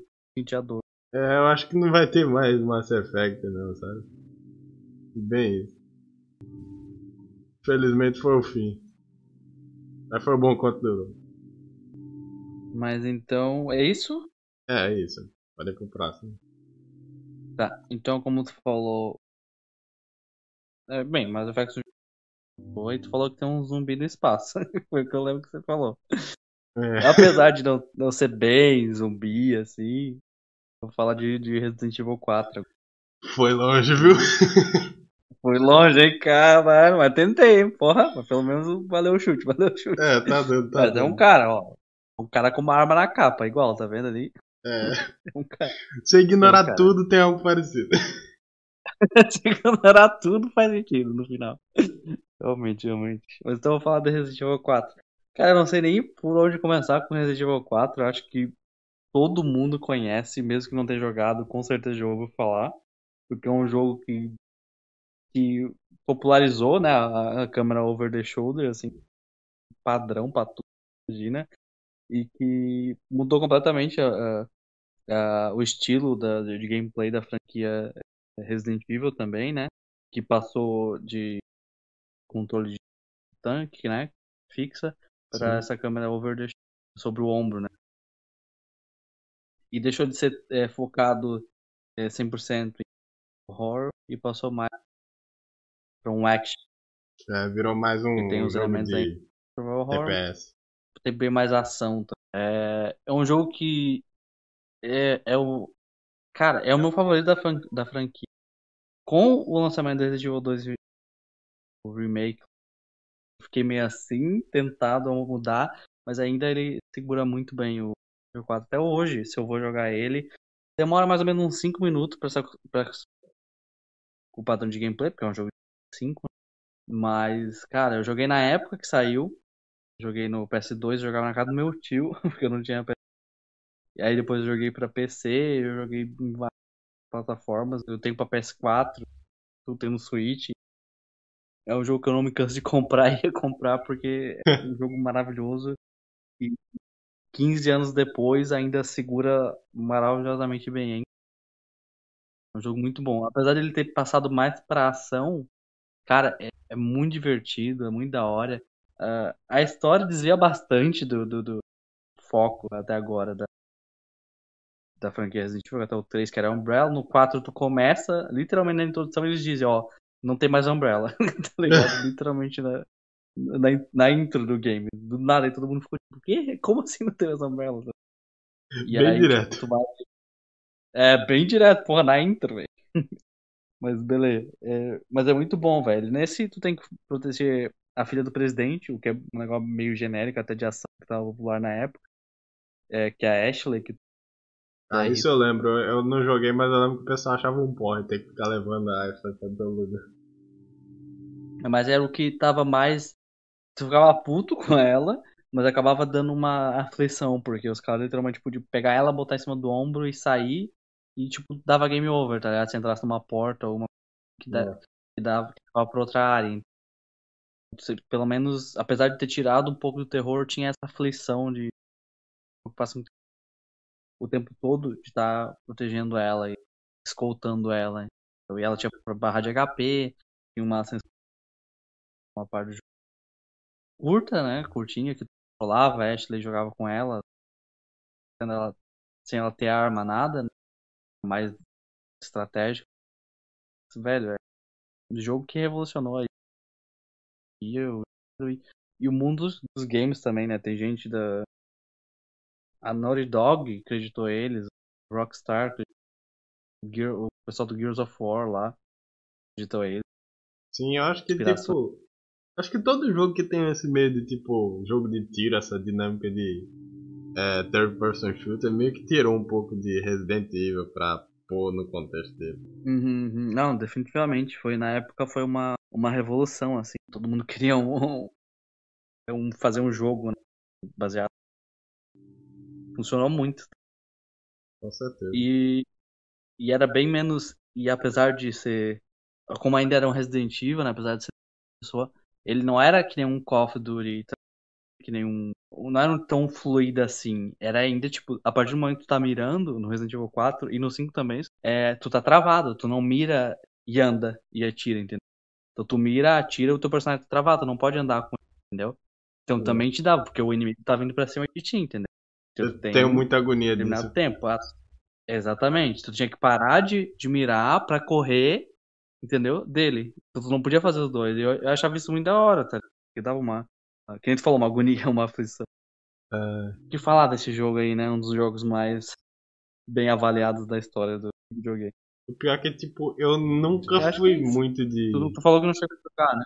É, eu nunca fui muito de Resident Evil. Acho que eu só joguei, tipo, o primeiro, o remake do primeiro. E eu tava uhum. de olho pra comprar o remake do segundo. Aí, tipo, do, do 4, assim, eu. Eu sabia que o pessoal saiu um hype muito na, na época do PS2, né? Já que. Uhum. Pessoal, eu vi assim meu, meus primos jogando, meus vizinhos jogando, só que eu sempre.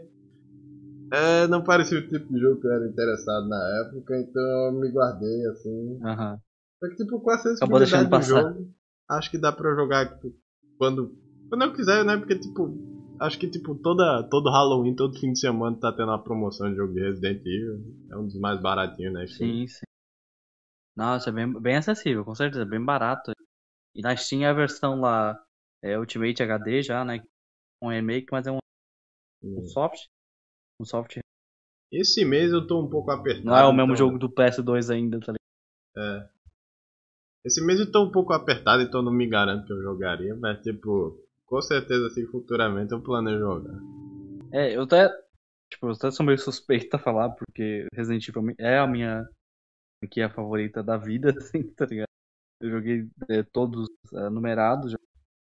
E tenho todos, que, que todos que tem disponíveis na Steam eu tenho, e nossa, os games, assim, pra mim é a melhor, e tipo, apesar de eu ser bastante fã, desde a pré-adolescência até hoje, né, é, ainda, mas é óbvio que mesmo eu sendo fã, eu sou bem crítico da, da uhum. franquia. O próprio, como eu tinha falado que eu tava indo entre o 4 e o remake, o 2 remake, realmente, pelo amor de Deus. É o, é o over the shoulder, só que survival horror, tá ligado? Tipo, full. Então os caras acharam assim a, a combinação perfeita. E ainda tinha uns mods, né? O pessoal aproveitou pra fazer um bocado de mod do Resident Evil 2. Sim, sim. Tem o, o Mr. X ali, o pessoal transformou ele no Shrek. Sim, é, virou até um meme na época que saiu. Transformaram naquele. Como é que é o nome daquele trem lá que tem rosto lá também? É, Thomas. Fizeram tudo que tu imagina. Teve até uns. O Thomas, isso. ele o Thomas. Aí as ideias dos. Recomendo pra todo mundo. O 2 remake também. É, todos eles. Acho que é isso que eu tinha pra falar muito. Aquelas coisas. Beleza, beleza. O importante é o gameplay, a atmosfera do game. E como, por incrível que pareça, ele segura até hoje. 15 anos depois. Ok, minha vez. Mas é isso. Tá acabando os jogos. Agora vai ser cada vez mais difícil. Vai, vai. Porra, e eu então? Olha a minha Nossa. falta, velho. Ok. É, você falou que é tipo. Acho que esse aqui ficou fácil de novo pra mim também. Porque, tipo, você falou de jogo de tiro e, tipo, todo jogo de tiro tira um pouco de Resident Evil 4 e é um jogo meio antigo que ainda se mantém vivo é, uhum. pela competência, assim, do, do jogo em si. E lembrou bastante de Team Fortress 2. Tipo, Sim. é, eu acho que foi o meu primeiro jogo de multiplayer assim que eu joguei. Não, na verdade não foi o primeiro, porque o primeiro foi Grand Chase. Falido, falecido Grand uh -huh. Chase. Mas. Sim. É, o primeiro jogo assim que eu realmente me investi, eu fiquei, caraca, velho, esse jogo é muito bom. Eu vou ficar jogando assim o máximo de tempo possível. Foi. É, de Fortress 2, acho que eu tenho umas mil e poucas horas na Steam, tanto que eu joguei pelos sete anos na minha conta inteira. Foi. Nossa, sete anos? É. eu não jogo todo dia, sabe? Mas eu jogo, tipo, de vez em quando eu jogo assim por uma semana, desinstalo, desinstalo. Sim, sim. E, tipo, esse jogo e, e, CS, sabe, são jogos que tipo são relativamente acessíveis e todo mundo pode jogar, mas é, eles têm um sistema meio que de economia multiplayer, né? Tipo, você ganha uns drops uhum. aleatórios assim, você pode vender ou craftar, fazer os negócios. E foi aí que eu tipo, comecei a aprender assim, que, caraca, dá pra ganhar dinheiro com jogo, que negócio bizarro. Aí tipo eu fui aprendendo, assim, é tipo. A, é, tem, tem muita customização em Team Fortress 2, tem tipo os chapéuzinhos e as roupas que você pode comprar.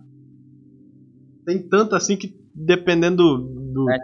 do tipo, é. Team Fortress 2 é três jogos em um. É um jogo de tiro, é um jogo de bu vestir hum. boneco e é um, um minerador de Bitcoin. Caralho, porra. Bem amplo, né? É. Abrange bastante coisa, então. Uma vez eu craftei um chapéu ali que eu fiz checar no mercado, era tipo um chapéu super raro que valia tipo sete refinados chaves, que são tipo as moedas do jogo. Eu fui trocando assim, eu consegui vestir todos os meus bonecos só com um chapéu. Eu fiquei, legal, vou começar a aprender aqui. Aí eu comecei a pegar um monte de itens dos jogos, um monte de tal, tipo cosméticos, assim, essas paradas.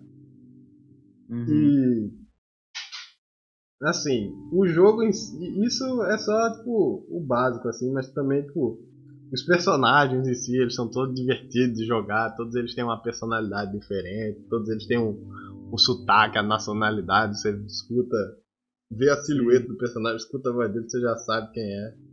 Eles têm umas interações muito engraçadas. A física do jogo, ele tem aquele meio código de espaguete, sabe? Que tipo, é, você atira no, você tá de sniper, você vai atirar no cara, aí passa um cara do seu time na frente, aí o tiro não pega porque foi friendly fire. É um, é um negócio que tipo, você não sabe o que vai acontecer, sabe? Nenhuma luta, em, nenhum X1 em Fortress 2 é igual, nenhuma partida é igual. É interessante é... porque eu, eu conheço de nome, conheço de nome o Fortress, mas hum. eu não. Eu nunca. Cara, nunca vi nada, não vi nenhum gameplay nem joguei nada. Eu só conheço o nome e eu conheço a imagem. Acho que, eu tipo, identifico o que, que é, mas eu não sei nada do.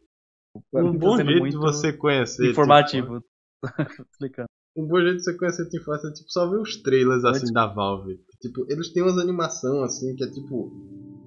É muito legal. Eles, eles têm uns, uns vídeos introdutórios assim para você falar dos personagens. Você acha que é tipo, não, é, deve ser algo para ensinar o jogador a jogar. Mas não, é tipo, é você conhecendo os personagens. Tipo, conheça o Scout, conheça o Demoman, conheça o médico. E, tipo, Uma introdução aos personagens.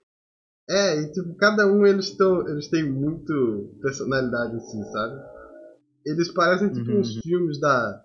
uns curta-metragem, assim, tipo. Eles têm uma engine própria para animar as cutscenes. E eles já mandaram o source code assim para todo mundo animar se quiser, mas tipo, ninguém consegue usar o Source Filmmaker do jeito que a Valve consegue. É um negócio muito interessante. O motor é... deles eles usam há não sei quantos anos, já, décadas. É, pô, eles têm uma maestria ali que é ótima do bagulho.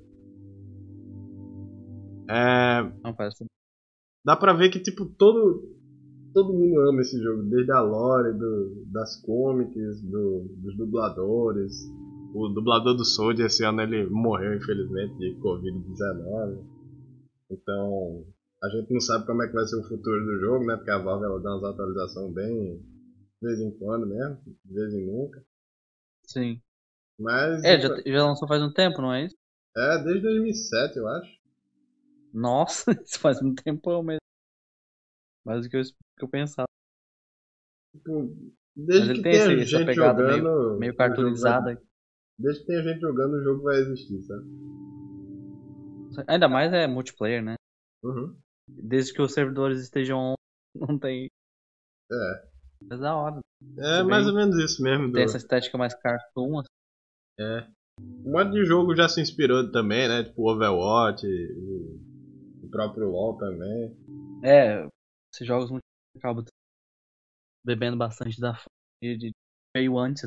Ok, eu acho que, acho que, é tudo isso mesmo que eu tenho de, pra falar de Team Fortress 2.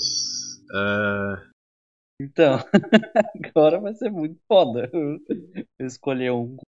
Pois é. Em relação ao time. Eu tenho um Dá uma de doido aí, vai, vai você achar melhor. Então, já que o Team Fortress é multiplayer e o Super Mario World. O Super Mario World pode jogar com o Luigi ou com o Mario. Considerado multiplayer isso? Sei lá. É, tá, não tá é multiplayer local, mas é multiplayer. Calma, né? Mas é multiplayer, fechou. É isso mesmo, então. Tá valendo, tá Mano, valendo. Tá valendo, tá valendo. Super Mario World, velho. O que, que eu vou falar, mano? Tá, todo mundo também conhece, né? Sim. Eu joguei pra um caralho no Super Nintendo, mas assim, como se não houvesse amanhã. joguei Acho que foi um dos meus primeiros mesmo. jogos também. É. E anos depois, eu joguei também muito, mesmo depois de não ter mais o Super Nintendo, eu joguei muito no, no, no emulador, caralho. Mano, sei lá, eu nunca me enjoei desse jogo e eu joguei muito, muito. Na, nesses jogos antigos a gente não tem as horas, né, pra, pra ter uma é. noção, mas deve, deve ter jogado umas 500, 600 horas fáceis. E o pior é que eu, eu... jogava e completava. Oi, desculpa. Não, eu ia dizer, no meu Super Nintendo também a gente não tinha o, o, negócio de memória, ele não salvava, tá ligado? Então a gente tinha que fazer meio que um speedrun do jogo. Todo jogo a gente zerava tipo uma madrugada. Sim. Aí demorava três horas, aí depois duas. É, sim, sim. Porque daí o cara ia ficando melhor e aprendendo os atalhos também do game. É. E ia cada vez passando mais rápido. É, eu lembro, eu lembro que eu, eu tive tanto, as duas versões, tanto aquela que tinha a bateriazinha dentro, né, que, que permitia salvar, quanto a que não tinha.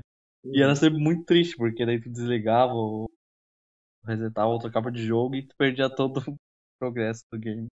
É triste. Por isso que é bom agora ter cloud saving, né?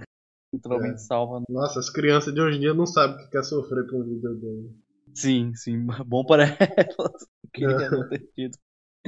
Mas, cara, Super Mario World, genial, sei lá, Mario, né? Meio que um mundo absurdamente gigante, tá ligado? Sim. Tudo que é tipo de, de campo diferente, tá ligado?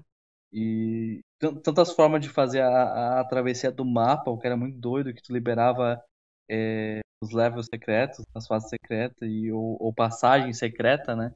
Tinha o caminho da estrela, o famoso, tu cortava 50% do jogo, mais ou menos, tu podia ir direto pro, pro chefe final, pro, pro Bowser através de lá, cara.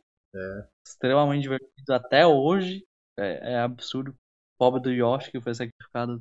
Nossa. Tava no jogo Eu pra morrer. Não morrer.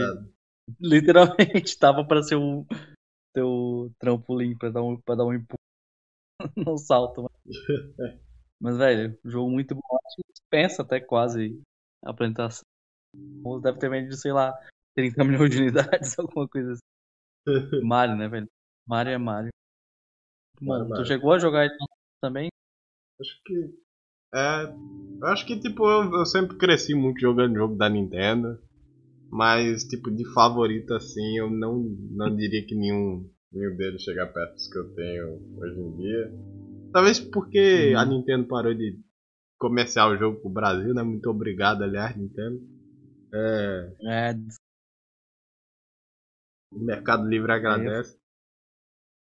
É, só o Mercado Livre também, porque o consumidor se É. foda. Mas, tipo. Mas ela volta, não parece. né? É. Eu, eu tenho certeza que tipo, se eu jogasse mais jogo do Wii U, assim, do, do Switch também, eu, eu teria mais favorito, tipo Smash Ultimate ou Breath of the Wild também, só parece jogo muito bom. Eu não cheguei a jogar o Smash, mas joguei. No Wii U mesmo eu joguei o. O Breath of the Breath Super Mario 3D World e no Switch eu joguei o, o Super Mario Odyssey. Nossa, o Odyssey também é outro que eu queria jogar. Acho que é isso, não tem muito mais o que falar. Se não jogou Super Mario World, jogue. Sai da caverna. aí pra isso. Sai da caverna, exatamente. Vai lá e conheça. É um jogo maravilhoso, extremamente divertido até hoje. Ok. Nossa senhora. o que que eu comparo? o que sobrou? É, pois é. Deixa eu ver. Ahn, Mario é um jogo de plataforma. Você vai lá nos, nos Meu. matar o Bowser lá. Vai, né? continua. E é tipo. é, um, é um lugar bem verde, assim, cheio de vegetação, cheio de, de caminhos assim para você andar. Tem um, um contato muito grande com a natureza. E, tipo, Uhum, e, claro. e por isso tem um jogo também que é muito sobre contato na natureza, explorar lugares, que é Shenmue 3. Meu amigo. Que comparação. Que também é um plataformer, né? Ah, Vamos dizer que tem um minigame de plataforma em Shenmue. Tá bom, fechou. Vai lá, vai lá. Ok. A gente, a gente vai, vai acreditar. Ok, então em Shenmue 3, é... Shenmue, assim, é um... Eu, eu diria que é um jogo meio underground, assim. Ela é o, meio que a canção final do Dreamcast, sabe? Foi tipo... Todo mundo apostou, assim, que seria o, o grande jogo que ia vender muito, assim, que ia ser o, o grande sucessor pro Dreamcast, que faria, salvaria o Dreamcast. E Sim, sim. Foi tipo um dos jogos mais caros assim da época, foi tipo 60 milhões assim foram no jogo pro Dreamcast. Tipo, hoje em dia não é muita coisa pra. não é muita coisa para jogo hoje em dia, né, mas tipo pra um AAA da época assim era, era um dos jogos mais caros que já saiu. Uhum, E tipo, nossa. é, é muito interessante assim você ver Shenmue 3 sair, porque parece algo que é impossível, sabe? O Dreamcast em si ele tinha uma atmosfera bem bizarra, porque foi. Acho que foi tipo um, um dos poucos consoles que tipo não tinha. é, não tinha nenhuma regra, assim, não é tipo. Você pensa num jogo assim que tipo. Ah, o PS2 tinha jogo de tiro, tinha jogo de. de ação, tinha jogo de coisa. Mas o Dreamcast era mais ou menos tipo. Eles fizeram o que eles quiseram, sabe? Eles sabiam que não ia ter um outro console mais, então eles tiveram a liberdade, assim, deram todos os desenvolvedores da SEGA, ó, faça um negócio mais criativo possível. Experimenta aí, né? É. Isso, experimenta aí. Aí saiu um monte de coisa bizarra, assim, saiu é, o que? Sonic Adventure, saiu é, Space Channel 5, saiu Jet Set Radio e saiu por último o Shenmue, que tipo vendeu bem e não vendeu, mas não vendeu tipo o suficiente pra ter retorno. Sim, sim. E tipo, teve a sequência também, mas um tipo, budget de 60 milhões. É, né? Não tinha como eles quebrarem assim o, as dívidas. E, tipo, eles tiveram que lançar o 2 assim em corrida, assim, porque eles não sabiam quando que ia sair. E tipo, é. Teve que virar multiplataforma, porque foi tipo no final da vida do Dreamcast. E a gente nunca mais ouviu falar de Shenmue desde então. O que é uma pena, assim, porque já era um jogo meio underground, mas se você vê, tem muita coisa assim que, tipo, os jogos antigos tiraram pra inspiração. Porque por que que Shenmue Tipo, Quick Time, né? é, por que que Shenmue custou tanto assim? Porque é, é um jogo de exploração, mas tipo não é um jogo tipo é, no mesmo sentido de mundo aberto, sabe? É um jogo com Uhum. a cidade bem condensada E era um jogo de investigação, onde você tinha que descobrir, ok, o meu pai morreu, alguém matou meu pai, por que, que ele matou meu pai? Aí você vai perguntando assim, você vai tipo, você vai na, na loja assim do seu amigo, do seu vizinho, aí você vai perguntar, ei, você sabe sobre isso? Aí não, eu não sei. Aí você ia tendo que tipo, realmente é um jogo devagar. Eu, eu não diria que é um jogo para todo mundo, porque você entra no lugar, aí você fala com a pessoa, aí a pessoa responde sim ou não, se, se ela sabe, se ela não sabe, se ela, se ela não sabe, você vai ter que procurar outra pessoa, aí ela vai te dar um aviso. É um, é um jogo meio, bem investigativo. O pessoal acha que vai ser tipo um jogo de luta. E apesar de tipo, ser um jogo de luta, ele é ele é um jogo de luta misturado com investigação e também tem limite de tempo. Porque foi um dos primeiros jogos assim onde você é, onde tinha um relógio interno, sabe? Que era tipo ia da, da meia-noite até o, a, ao meio-dia, sabe? Aí todo personagem você podia conversar com ele, todo personagem tinha uma backstory, todo personagem ele tinha um diálogo próprio para você conhecer ele. Você podia esperar o tempo assim quando você não estava fazendo nada. Tem muito sim, é, sim. tempo arbitrário em Shenmue e você tem que esperar até amanhã para fazer alguma coisa. Então, tipo, o que, que eles faziam? Você podia explorar a cidade, você podia comer, você podia é, é, jogar os minigames Mas... ali. Tinha vários minigames da SEGA, assim, no arcade. Uhum. Você podia treinar suas artes marciais, que era tipo um Virtua Fighter é, dentro do próprio jogo. Ele foi bem. Foi um jogo bem ambicioso, principalmente pra época, né? Com certeza. Foi o primeiro jogo, assim, que eu diria que, tipo, as pessoas realmente pareciam pessoas, sabe? Que em 2001, 1999, os jogos ainda. O pessoal ainda tinha aquelas caras quadradonas, pixeladas. Sei, sei. Bem péssimo. Aí, tipo, foi o primeiro jogo com esses rostos mais realistas durante o gameplay. O primeiro, entre as mundo aberto. O primeiro é, é, de referência de Quick Time Event. Foi um, um marco, assim, que, tipo, a maioria dos jogos, assim, tipo Yakuza. Yakuza tira muito de Shenmue. Foi muita inspiração também dos meus desenvolvedores. Apesar de não ser exatamente uh -huh. igual. É, eu, também, eu já cheguei a ouvir isso. É, Tekken também da, já tirou muito Shenmue. E é uma estética assim que é, eu achava que era é, inalcançável, sabe? Não, não dá para repetir isso em outro dia. Só que eu tô falando muito de Shenmue 1 e 2. Uhum. Eu tenho que chegar em Shenmue 3. É. Tipo, Shenmue Sim, 3, o, pessoal, o pessoal é, cagou muito em cima porque era tipo exatamente como o Shenmue 1 e 2.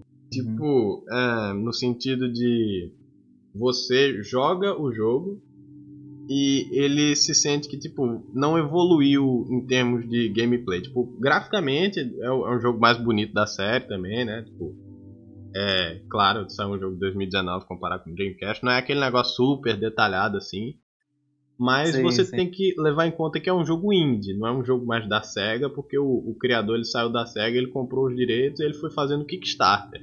Então já era um Sim. jogo que tinha um orçamento bem limitado, assim, é, um, é, meio que um milagre o jogo em si sair, sabe? É, é deixa eu ver como é. O jogo pela, ele... pelo, pelo, hum. pa, pela paixão dos fãs mesmo, né, que financiaram. Sim, foi o amor dos fãs mesmo que, trazia, que trouxe o jogo de volta à vida e ele, ele meio que tentou fazer meio que um, um um reboot, assim, porque ele não sabia como ia continuar a história. É uma das maiores críticas a Shenmue que eu consigo entender, que o pessoal achava que era, tipo, ia ser o jogo final. Que obviamente não era, porque Shenmue é uma história bem devagar, assim, por ser uma história de mistério e é, world building. E você tem que entender, assim, como tudo funciona. Se o, o Ryo derrotasse o, o antagonista Landi, ele podia apressar a história, tá ligado? Mas ia ficar muito corrido e não ia ser na visão dele. Eu admiro muito esse tipo de, de direção que você se mantém com o que você acha que pode dar certo, sabe? Sim, sim, confia na ideia, né? Sim. Acredita. E não funcionou para todo mundo, sabe? Um monte de gente, tipo, veio, nunca jogou Shenmue, Shenmue 1 e 2, foi pro, direto pro 3 e achou uma bosta, né? Mas, tipo, você sabendo da, da história, assim, de Shenmue 1 e 2, você vendo a evolução do, do combate, do, da exploração dos personagens, dos, dos gráficos uhum. em si também. Você vê que, tipo, o, o jogo inteiro tem essa sensação de, tipo, carinho, assim, que você não vê na maioria dos jogos. Você não vê o desenvolvedor, assim, é, tendo tanto cuidado assim com a história, com o produto. Sim, se importar tanto assim, né? É. Não, realmente. Eu, eu lembro que na época hum. que foi uh, anunciado, acho que foi na, na E3 de 2015, né? Eu tava vendo a live ao vivo e eu não conhecia nada de, de tá? Não conhecia nada mas eu lembro que a da galera. O pessoal explodiu, né? Nossa senhora, velho. Tanto que eu acho que o, o Kickstarter lá bateu a meta em, sei lá, três horas depois da, da live, alguma coisa. Sim, é tipo assim, o maior recorde ainda do, do, Kickstarter. Dinheiro arrecadado. É, pra ter uma noção. Tá? Mas, e foi interessante, porque eu falei, cara, não, não sei o que, que é isso. Mas pra tá tanta gente empolgada assim, tá ligado? Tem que ter alguma coisa aí. Aí eu fui pesquisar e descobri, olha, é, foi uma parada que, que deu pontapé pra Quick Time Event, que, que teve o passagem de tempo do dia, e que o personagem tinha um backstory, então. Uma parada aí, entendeu? Uhum. É muito importante pra, pra indústria. Eu diria que Shenmue 3 é. O jogo. Eu. Tem rumores assim que Shenmue 4 tá em desenvolvimento, mas eles não anunciaram nada. Mas com tipo, o anime ele vai sair ano que vem, eu fiquei muito hypado pra ver o anime, porque tipo, é um. É um. Uhum. É uma série que se adapta perfeitamente pra uma história Slice of Life, sabe? Porque o jogo é meio sim, que a vida sim. real, é a vida do Ryu, é ele esperando as coisas acontecerem, ele falando pros amigos, ele tentando. É, sacrificando a vida dele atrás de vingar o pai, sabe? É um negócio bem anime mesmo, eu tô louco pra ver como é que vai ser. Não, eu nem sabia que tinha sido anunciado um anime, mas tem uma potencial aí, né? Como tu uhum. explorado né? nessa nova mídia. Bem isso. Ok, pode ir a sua vez. Então. Muito. Sei lá, tu falou que é meio underground e tal, né? Uhum. Então, vou falar de What Remains of Finch. Não tem muito a ver, assim. Esse aí eu não faço a mínima ideia do que é, então eu tô interessado. É, ele é indizão também, assim, né? Controla. Inclusive, depois, se tu tiver interesse, compartilhar a Steam lá, né? Uhum. É um jogo assim, muito bom. Ele é um. O pessoal chama, né? Até pejorativamente de Walking Simulator, tá é focado 100% na história, assim, né? De tu controlar. E tem várias mecânicas muito, muito criativas de gameplay, né? Tu controla a Ed Finch Jr., que é a, a, a última sobrevivente da família Finch, né? Ela é, tu volta pra, pra tua casa, né? Da, da, da, da tua família, anos depois de tu ter saído de lá, quando tu era criança, tu saiu com a tua mãe, aí todo mundo morreu e tu é, é literalmente o último sobrevivente da família. Personagem. Uhum. Aí tu volta pra essa casa, é uma casa gigante, uma casa muito doida, a de, de arquitetura. Doida, e não parece que faz muito sentido como ela ficaria em pé, entendeu? Essa casa. Mas, tipo, vários andares, e cada andar e cada história um quarto de tal membro da família Finch, ou, que morreu, mas que viveu ali antes, e cada um tu vai explorando de forma bem única, diferente. Mas, e é interessante porque os Finches, eles são uma família americana que acreditam ser atingidos por uma, uh, tipo uma maldição. As últimas cinco gerações da família morreram e, deixou, e deixaram apenas é, e sempre deixaram apenas um é, herdeiro para continuar a linhagem. Cara, é nossa, a narrativa. Vou te dar alguns exemplos, vai dar muito hum. spoiler. O foco é a história mesmo, né? Mas, é, por exemplo, vai, tu entra no quarto menininha e começa a ler o, o diário dela, essa mansão. Você chega no quarto da menina e vai ler o diário dela.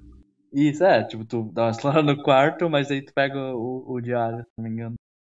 E tu começa a ler. E aí tu começa a ler, tipo, as devaneios de uma menina de sei lá quantos anos, 8 anos, 6 anos, alguma coisa assim. No meio da noite com fome. Aí ela vai narrando as coisas que ela vai imaginando, pensando e tudo mais. E aí chega um ponto que ela fala, aí eu virei, aí eu fui comendo isso, aquilo e tal no quarto, tava com toda a fome, comi a pasta de dente, porque Aí eu fui na janela, eu queria comer o passarinho. Aí quando eu pulei pra ir atrás do passarinho, eu virei um gato. Aí tu vira um gato no jogo, tá ligado? E aí tu vai subindo a árvore, atrás, aí vai mudando. Entendeu? Tu fala, ah, eu vi o passarinho, aí do nada eu caí eu virei um tubarão. Aí tu vira um tubarão, tá ligado? E tipo, aí vai mudando a, a, a parada. Aí nas profundezas da água, eu virei um monstro. Ela vira tipo um polvo, aí o polvo entra num barco, num navio.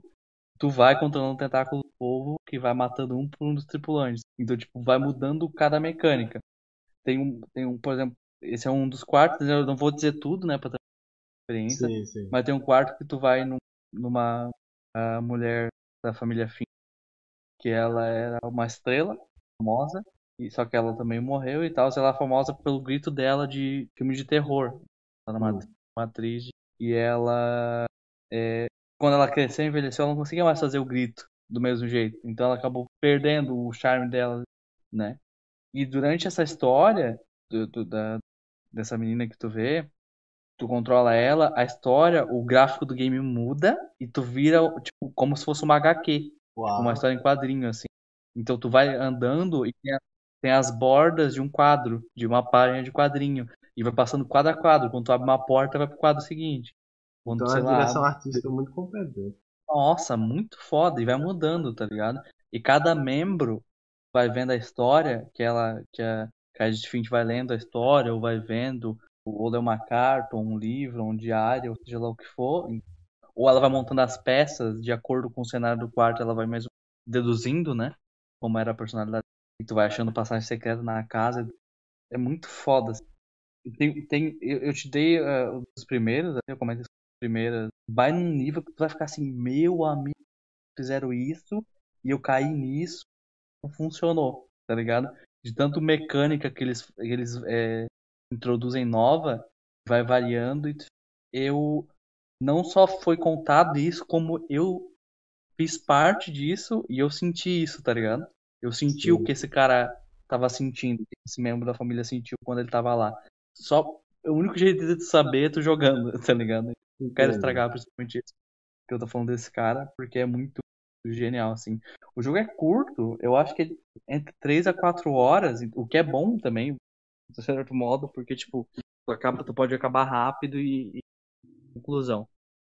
Tu fica até com um gostinho de quero mais, mas as coisas encaixam e concluem tão bem, tu fica, tipo, satisfeito, entendeu? É bem conciso. É, jogue. Ele até ganhou, acho que, melhor narrativa no Game Awards 2007. Velho, ah, é muito bom. Depois eu posso te passar ali. Dá pra fazer aquele negócio de família, eu acho. Né? É, dá, dá. Qualquer coisa e dá pra compartilhar. Tu...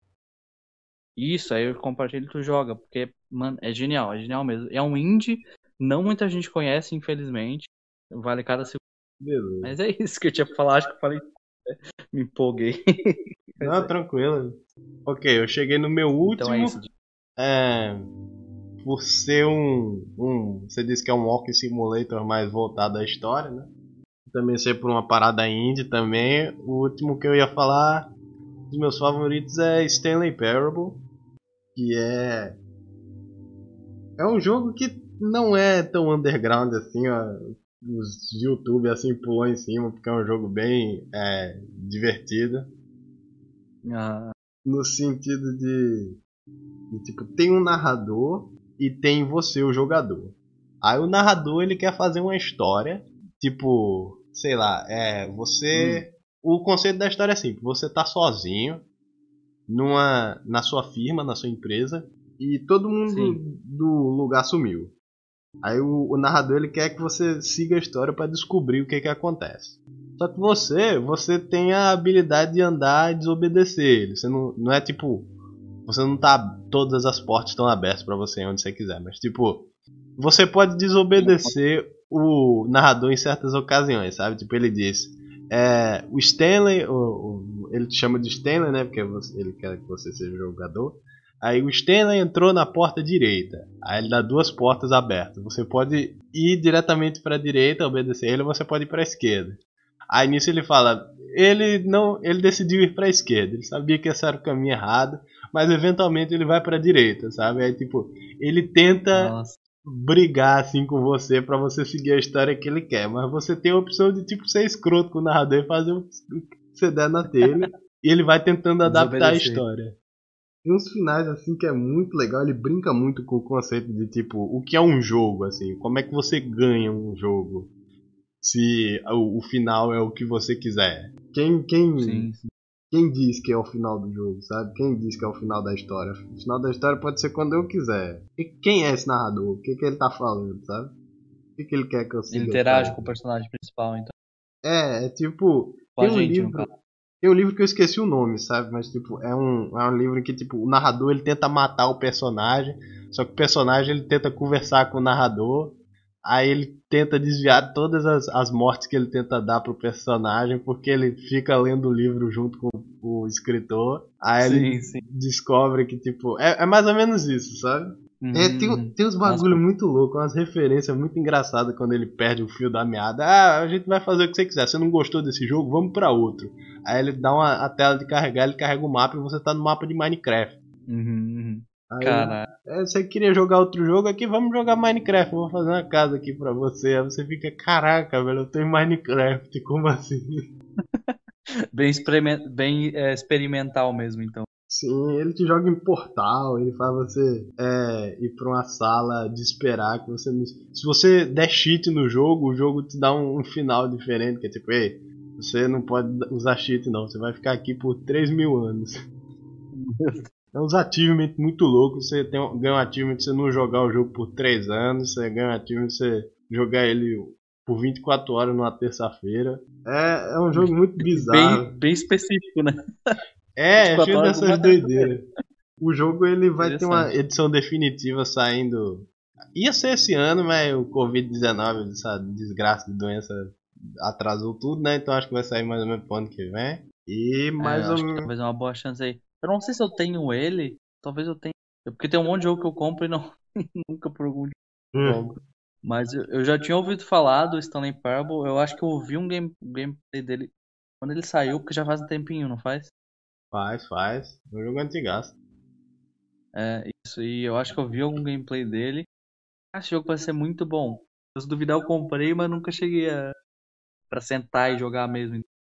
É tipo umas 5 horas pra você pegar tipo, todos os finais, sabe? Bem rapidinho. Bem da hora, hein? Bem, bem acessível. É. E eu acho que é isso mesmo. Você pode falar do seu último jogo. Beleza. É, não, cara, é impossível, eu acho, traçar algum paralelo entre Donkey Kong Country 3 com o Stanley Parable. Não é possível. Tá pensa aí, pensa aí. Tem como plataforma. Então, ah. sei lá, como o Stanley é um personagem, a Dixie Kong é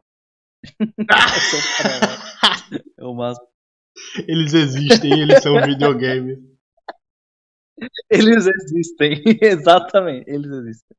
É o, ó, como o Stanley Parable é um videogame e Donkey Kong Country é um videogame, essa é, é a similaridade entre. Perfeito. Perfeito. Melhor possível, não, não tem como ser mais similar que isso. Não mesmo. Mas beleza. Melhor, melhor. É outro plataformer de, do Super Nintendo, assim como Super Mario atrás. Eu também joguei minha pré-adolescência, adolescência e infância. E joguei também depois em emulador. Joguei, completei. É, por algum motivo eu nunca tive o, o Donkey Kong Country 1 e o 2 no Super Nintendo. Eu joguei eles eventualmente no, no emulador. Mas o que eu sempre mais gostei foi o 3. Não só por nostalgia, é, ele, claro, ele graficamente acaba sendo superior, porque a, a Rare, na época, estava, como era o terceiro jogo da, da série, eles estavam tinha dominação completa da, engine e do jeito que faziam, né? ficar realista, né? A aparência dos personagens, macaco e tudo mais. E, cara, é um jogo que dos três, eu gosto dos três, só que o, o terceiro, ele é o mais divertido para mim. Tanto em questão de, de personagem, de inimigo, de mecânica que eles implementam, de como eles fazem. É, tem uma variação grande de como tu faz a, a, como tu joga a fase, como tu faz a travessia dela. Tem os animais também, as, tu usa de montaria, ironicamente, né? É um animal que monta em outros animais. Mas, cara, é, é muito divertido, muito divertido. Outro jogo que também segura tranquilamente até o dia de hoje, né? E ele também era é multiplayer local, né? Com os dois. E a história era o quê? Tipo, tu tinha que tomar conta do, do, do teu primo ali, que agora me fugiu o nome. Tipo, uma criança só como ele, um gorila, ele é grandão, ele é mais forte. Tu podia controlar os dois. os dois e podia trocar a qualquer momento, dependendo da fada, qual é, habilidade precisava. O primo ali ele era o mais fortão e a Dixie ela podia girar o cabelo para para planar, né?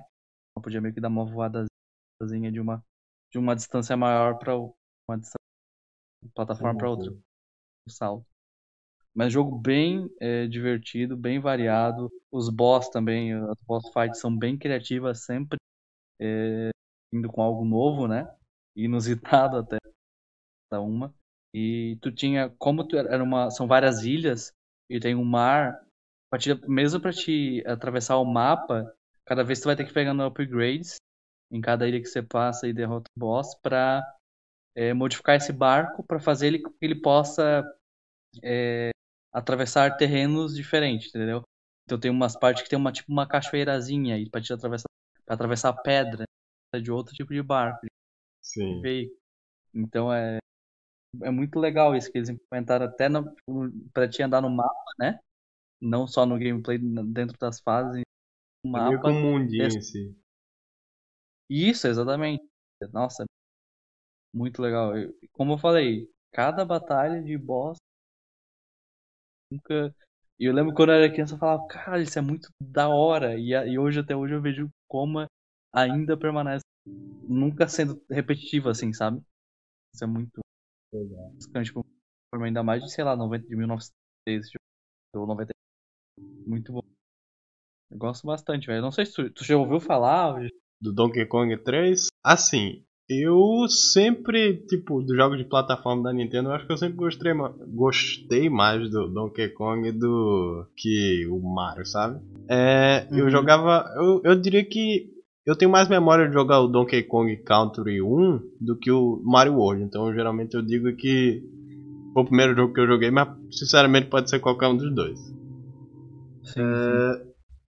Mas, tipo, eu, eu sabia que existia, assim, o 2 e o 3, só que eu, tipo, eu, eu, eu tinha aquela mentalidade de pirralho, sabe? Tipo, ah, não é, não é os mesmos bonecos do primeiro, não quero jogar. sei, sei. E eu acabei nunca jogando, assim, eu acabei caindo no esquecimento o 2 e o 3, mas, tipo, eu vejo que tem muita gente, assim, que gosta, assim, da... Por ser na mesma estética, né, do, do jogo, de de seus modelos 3D transformados em sprite, assim, eu, eu não duvido de forma alguma que seja o mesmo nível de qualidade. Uhum. E qualquer dia desse talvez eu jogue, é muito... Não é um jogo Isso muito é, difícil de jogar. E ele é curtinho. É bem legalzinho assim. Coletar as bananas e tal. Isso, também tinha, claro, tinha os bônus, né? Em cada, cada level, fase. Aquela era a parte mais divertida. Você parecia uma, uma criança na loja de doce. E... Tem que pegar tudo, né? pegar é. todas as bananas em tal tempo definido. Até hoje. Eles dizem que é o mais fácil dos três. Cara, eu não sei se eu concordo. Ele é, ele é, é mais fácil para mim, mas é porque eu acho que é o que eu mais joguei. Entendeu? Então, porque eu sei tudo que tem que fazer no game. Eu acho que acaba sendo. Talvez seja, talvez não seja. Seria muito não sei dizer. Mas realmente é, é o que eu gosto mais, porque eu cheguei a jogar o. o como eu tinha o Wii U, né? como uhum. todo mundo sabe já. Porque eu comprei pra jogar Bayonetta, eu não comprei só o Bayonetta. Eu joguei o, o Donkey Kong uh, Country Tropical Freeze, que também era muito, muito legal. Eu gostei muito de jogar um, um Donkey Kong com um gráfico mais atual, digamos assim.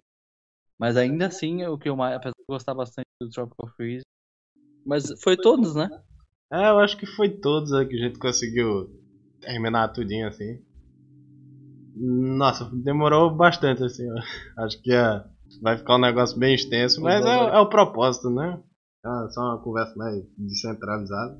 Eu vai postar não... como, como, como se fosse um hum. podcast? Hum. É, vai ser algo tipo um podcast assim, a gente termina assim. Agora que terminou todos, acho que a gente já pode parar de gravar Acho que vai ter tipo umas 30 pessoas no máximo que vai assistir tudo isso, mas valeu a pena aí pra quem assistir. Acho que foi um vídeo legal que talvez tenha um, um engajamento legal. O pessoal gosta e comenta também. Uhum. E é, é foi isso. mais pra trocar uma ideia e comentar e conhecer jogo novo, porque tinha um monte de coisa que tu falou que eu não conhecia. E eu acho que algumas coisas que eu falei que tu É. Ou se conhecia, não tinha jogado. Tá?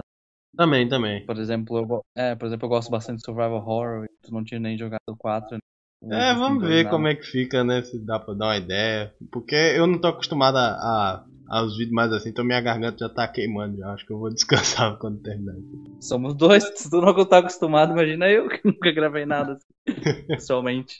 Ah, beleza. Mas então. beleza, então, quer fazer, fazer um encerramento? Ah, encerramento? Não, acho que é só isso mesmo. Eu não, não sou bom em encerrar, então vai acabar, sei lá, agora.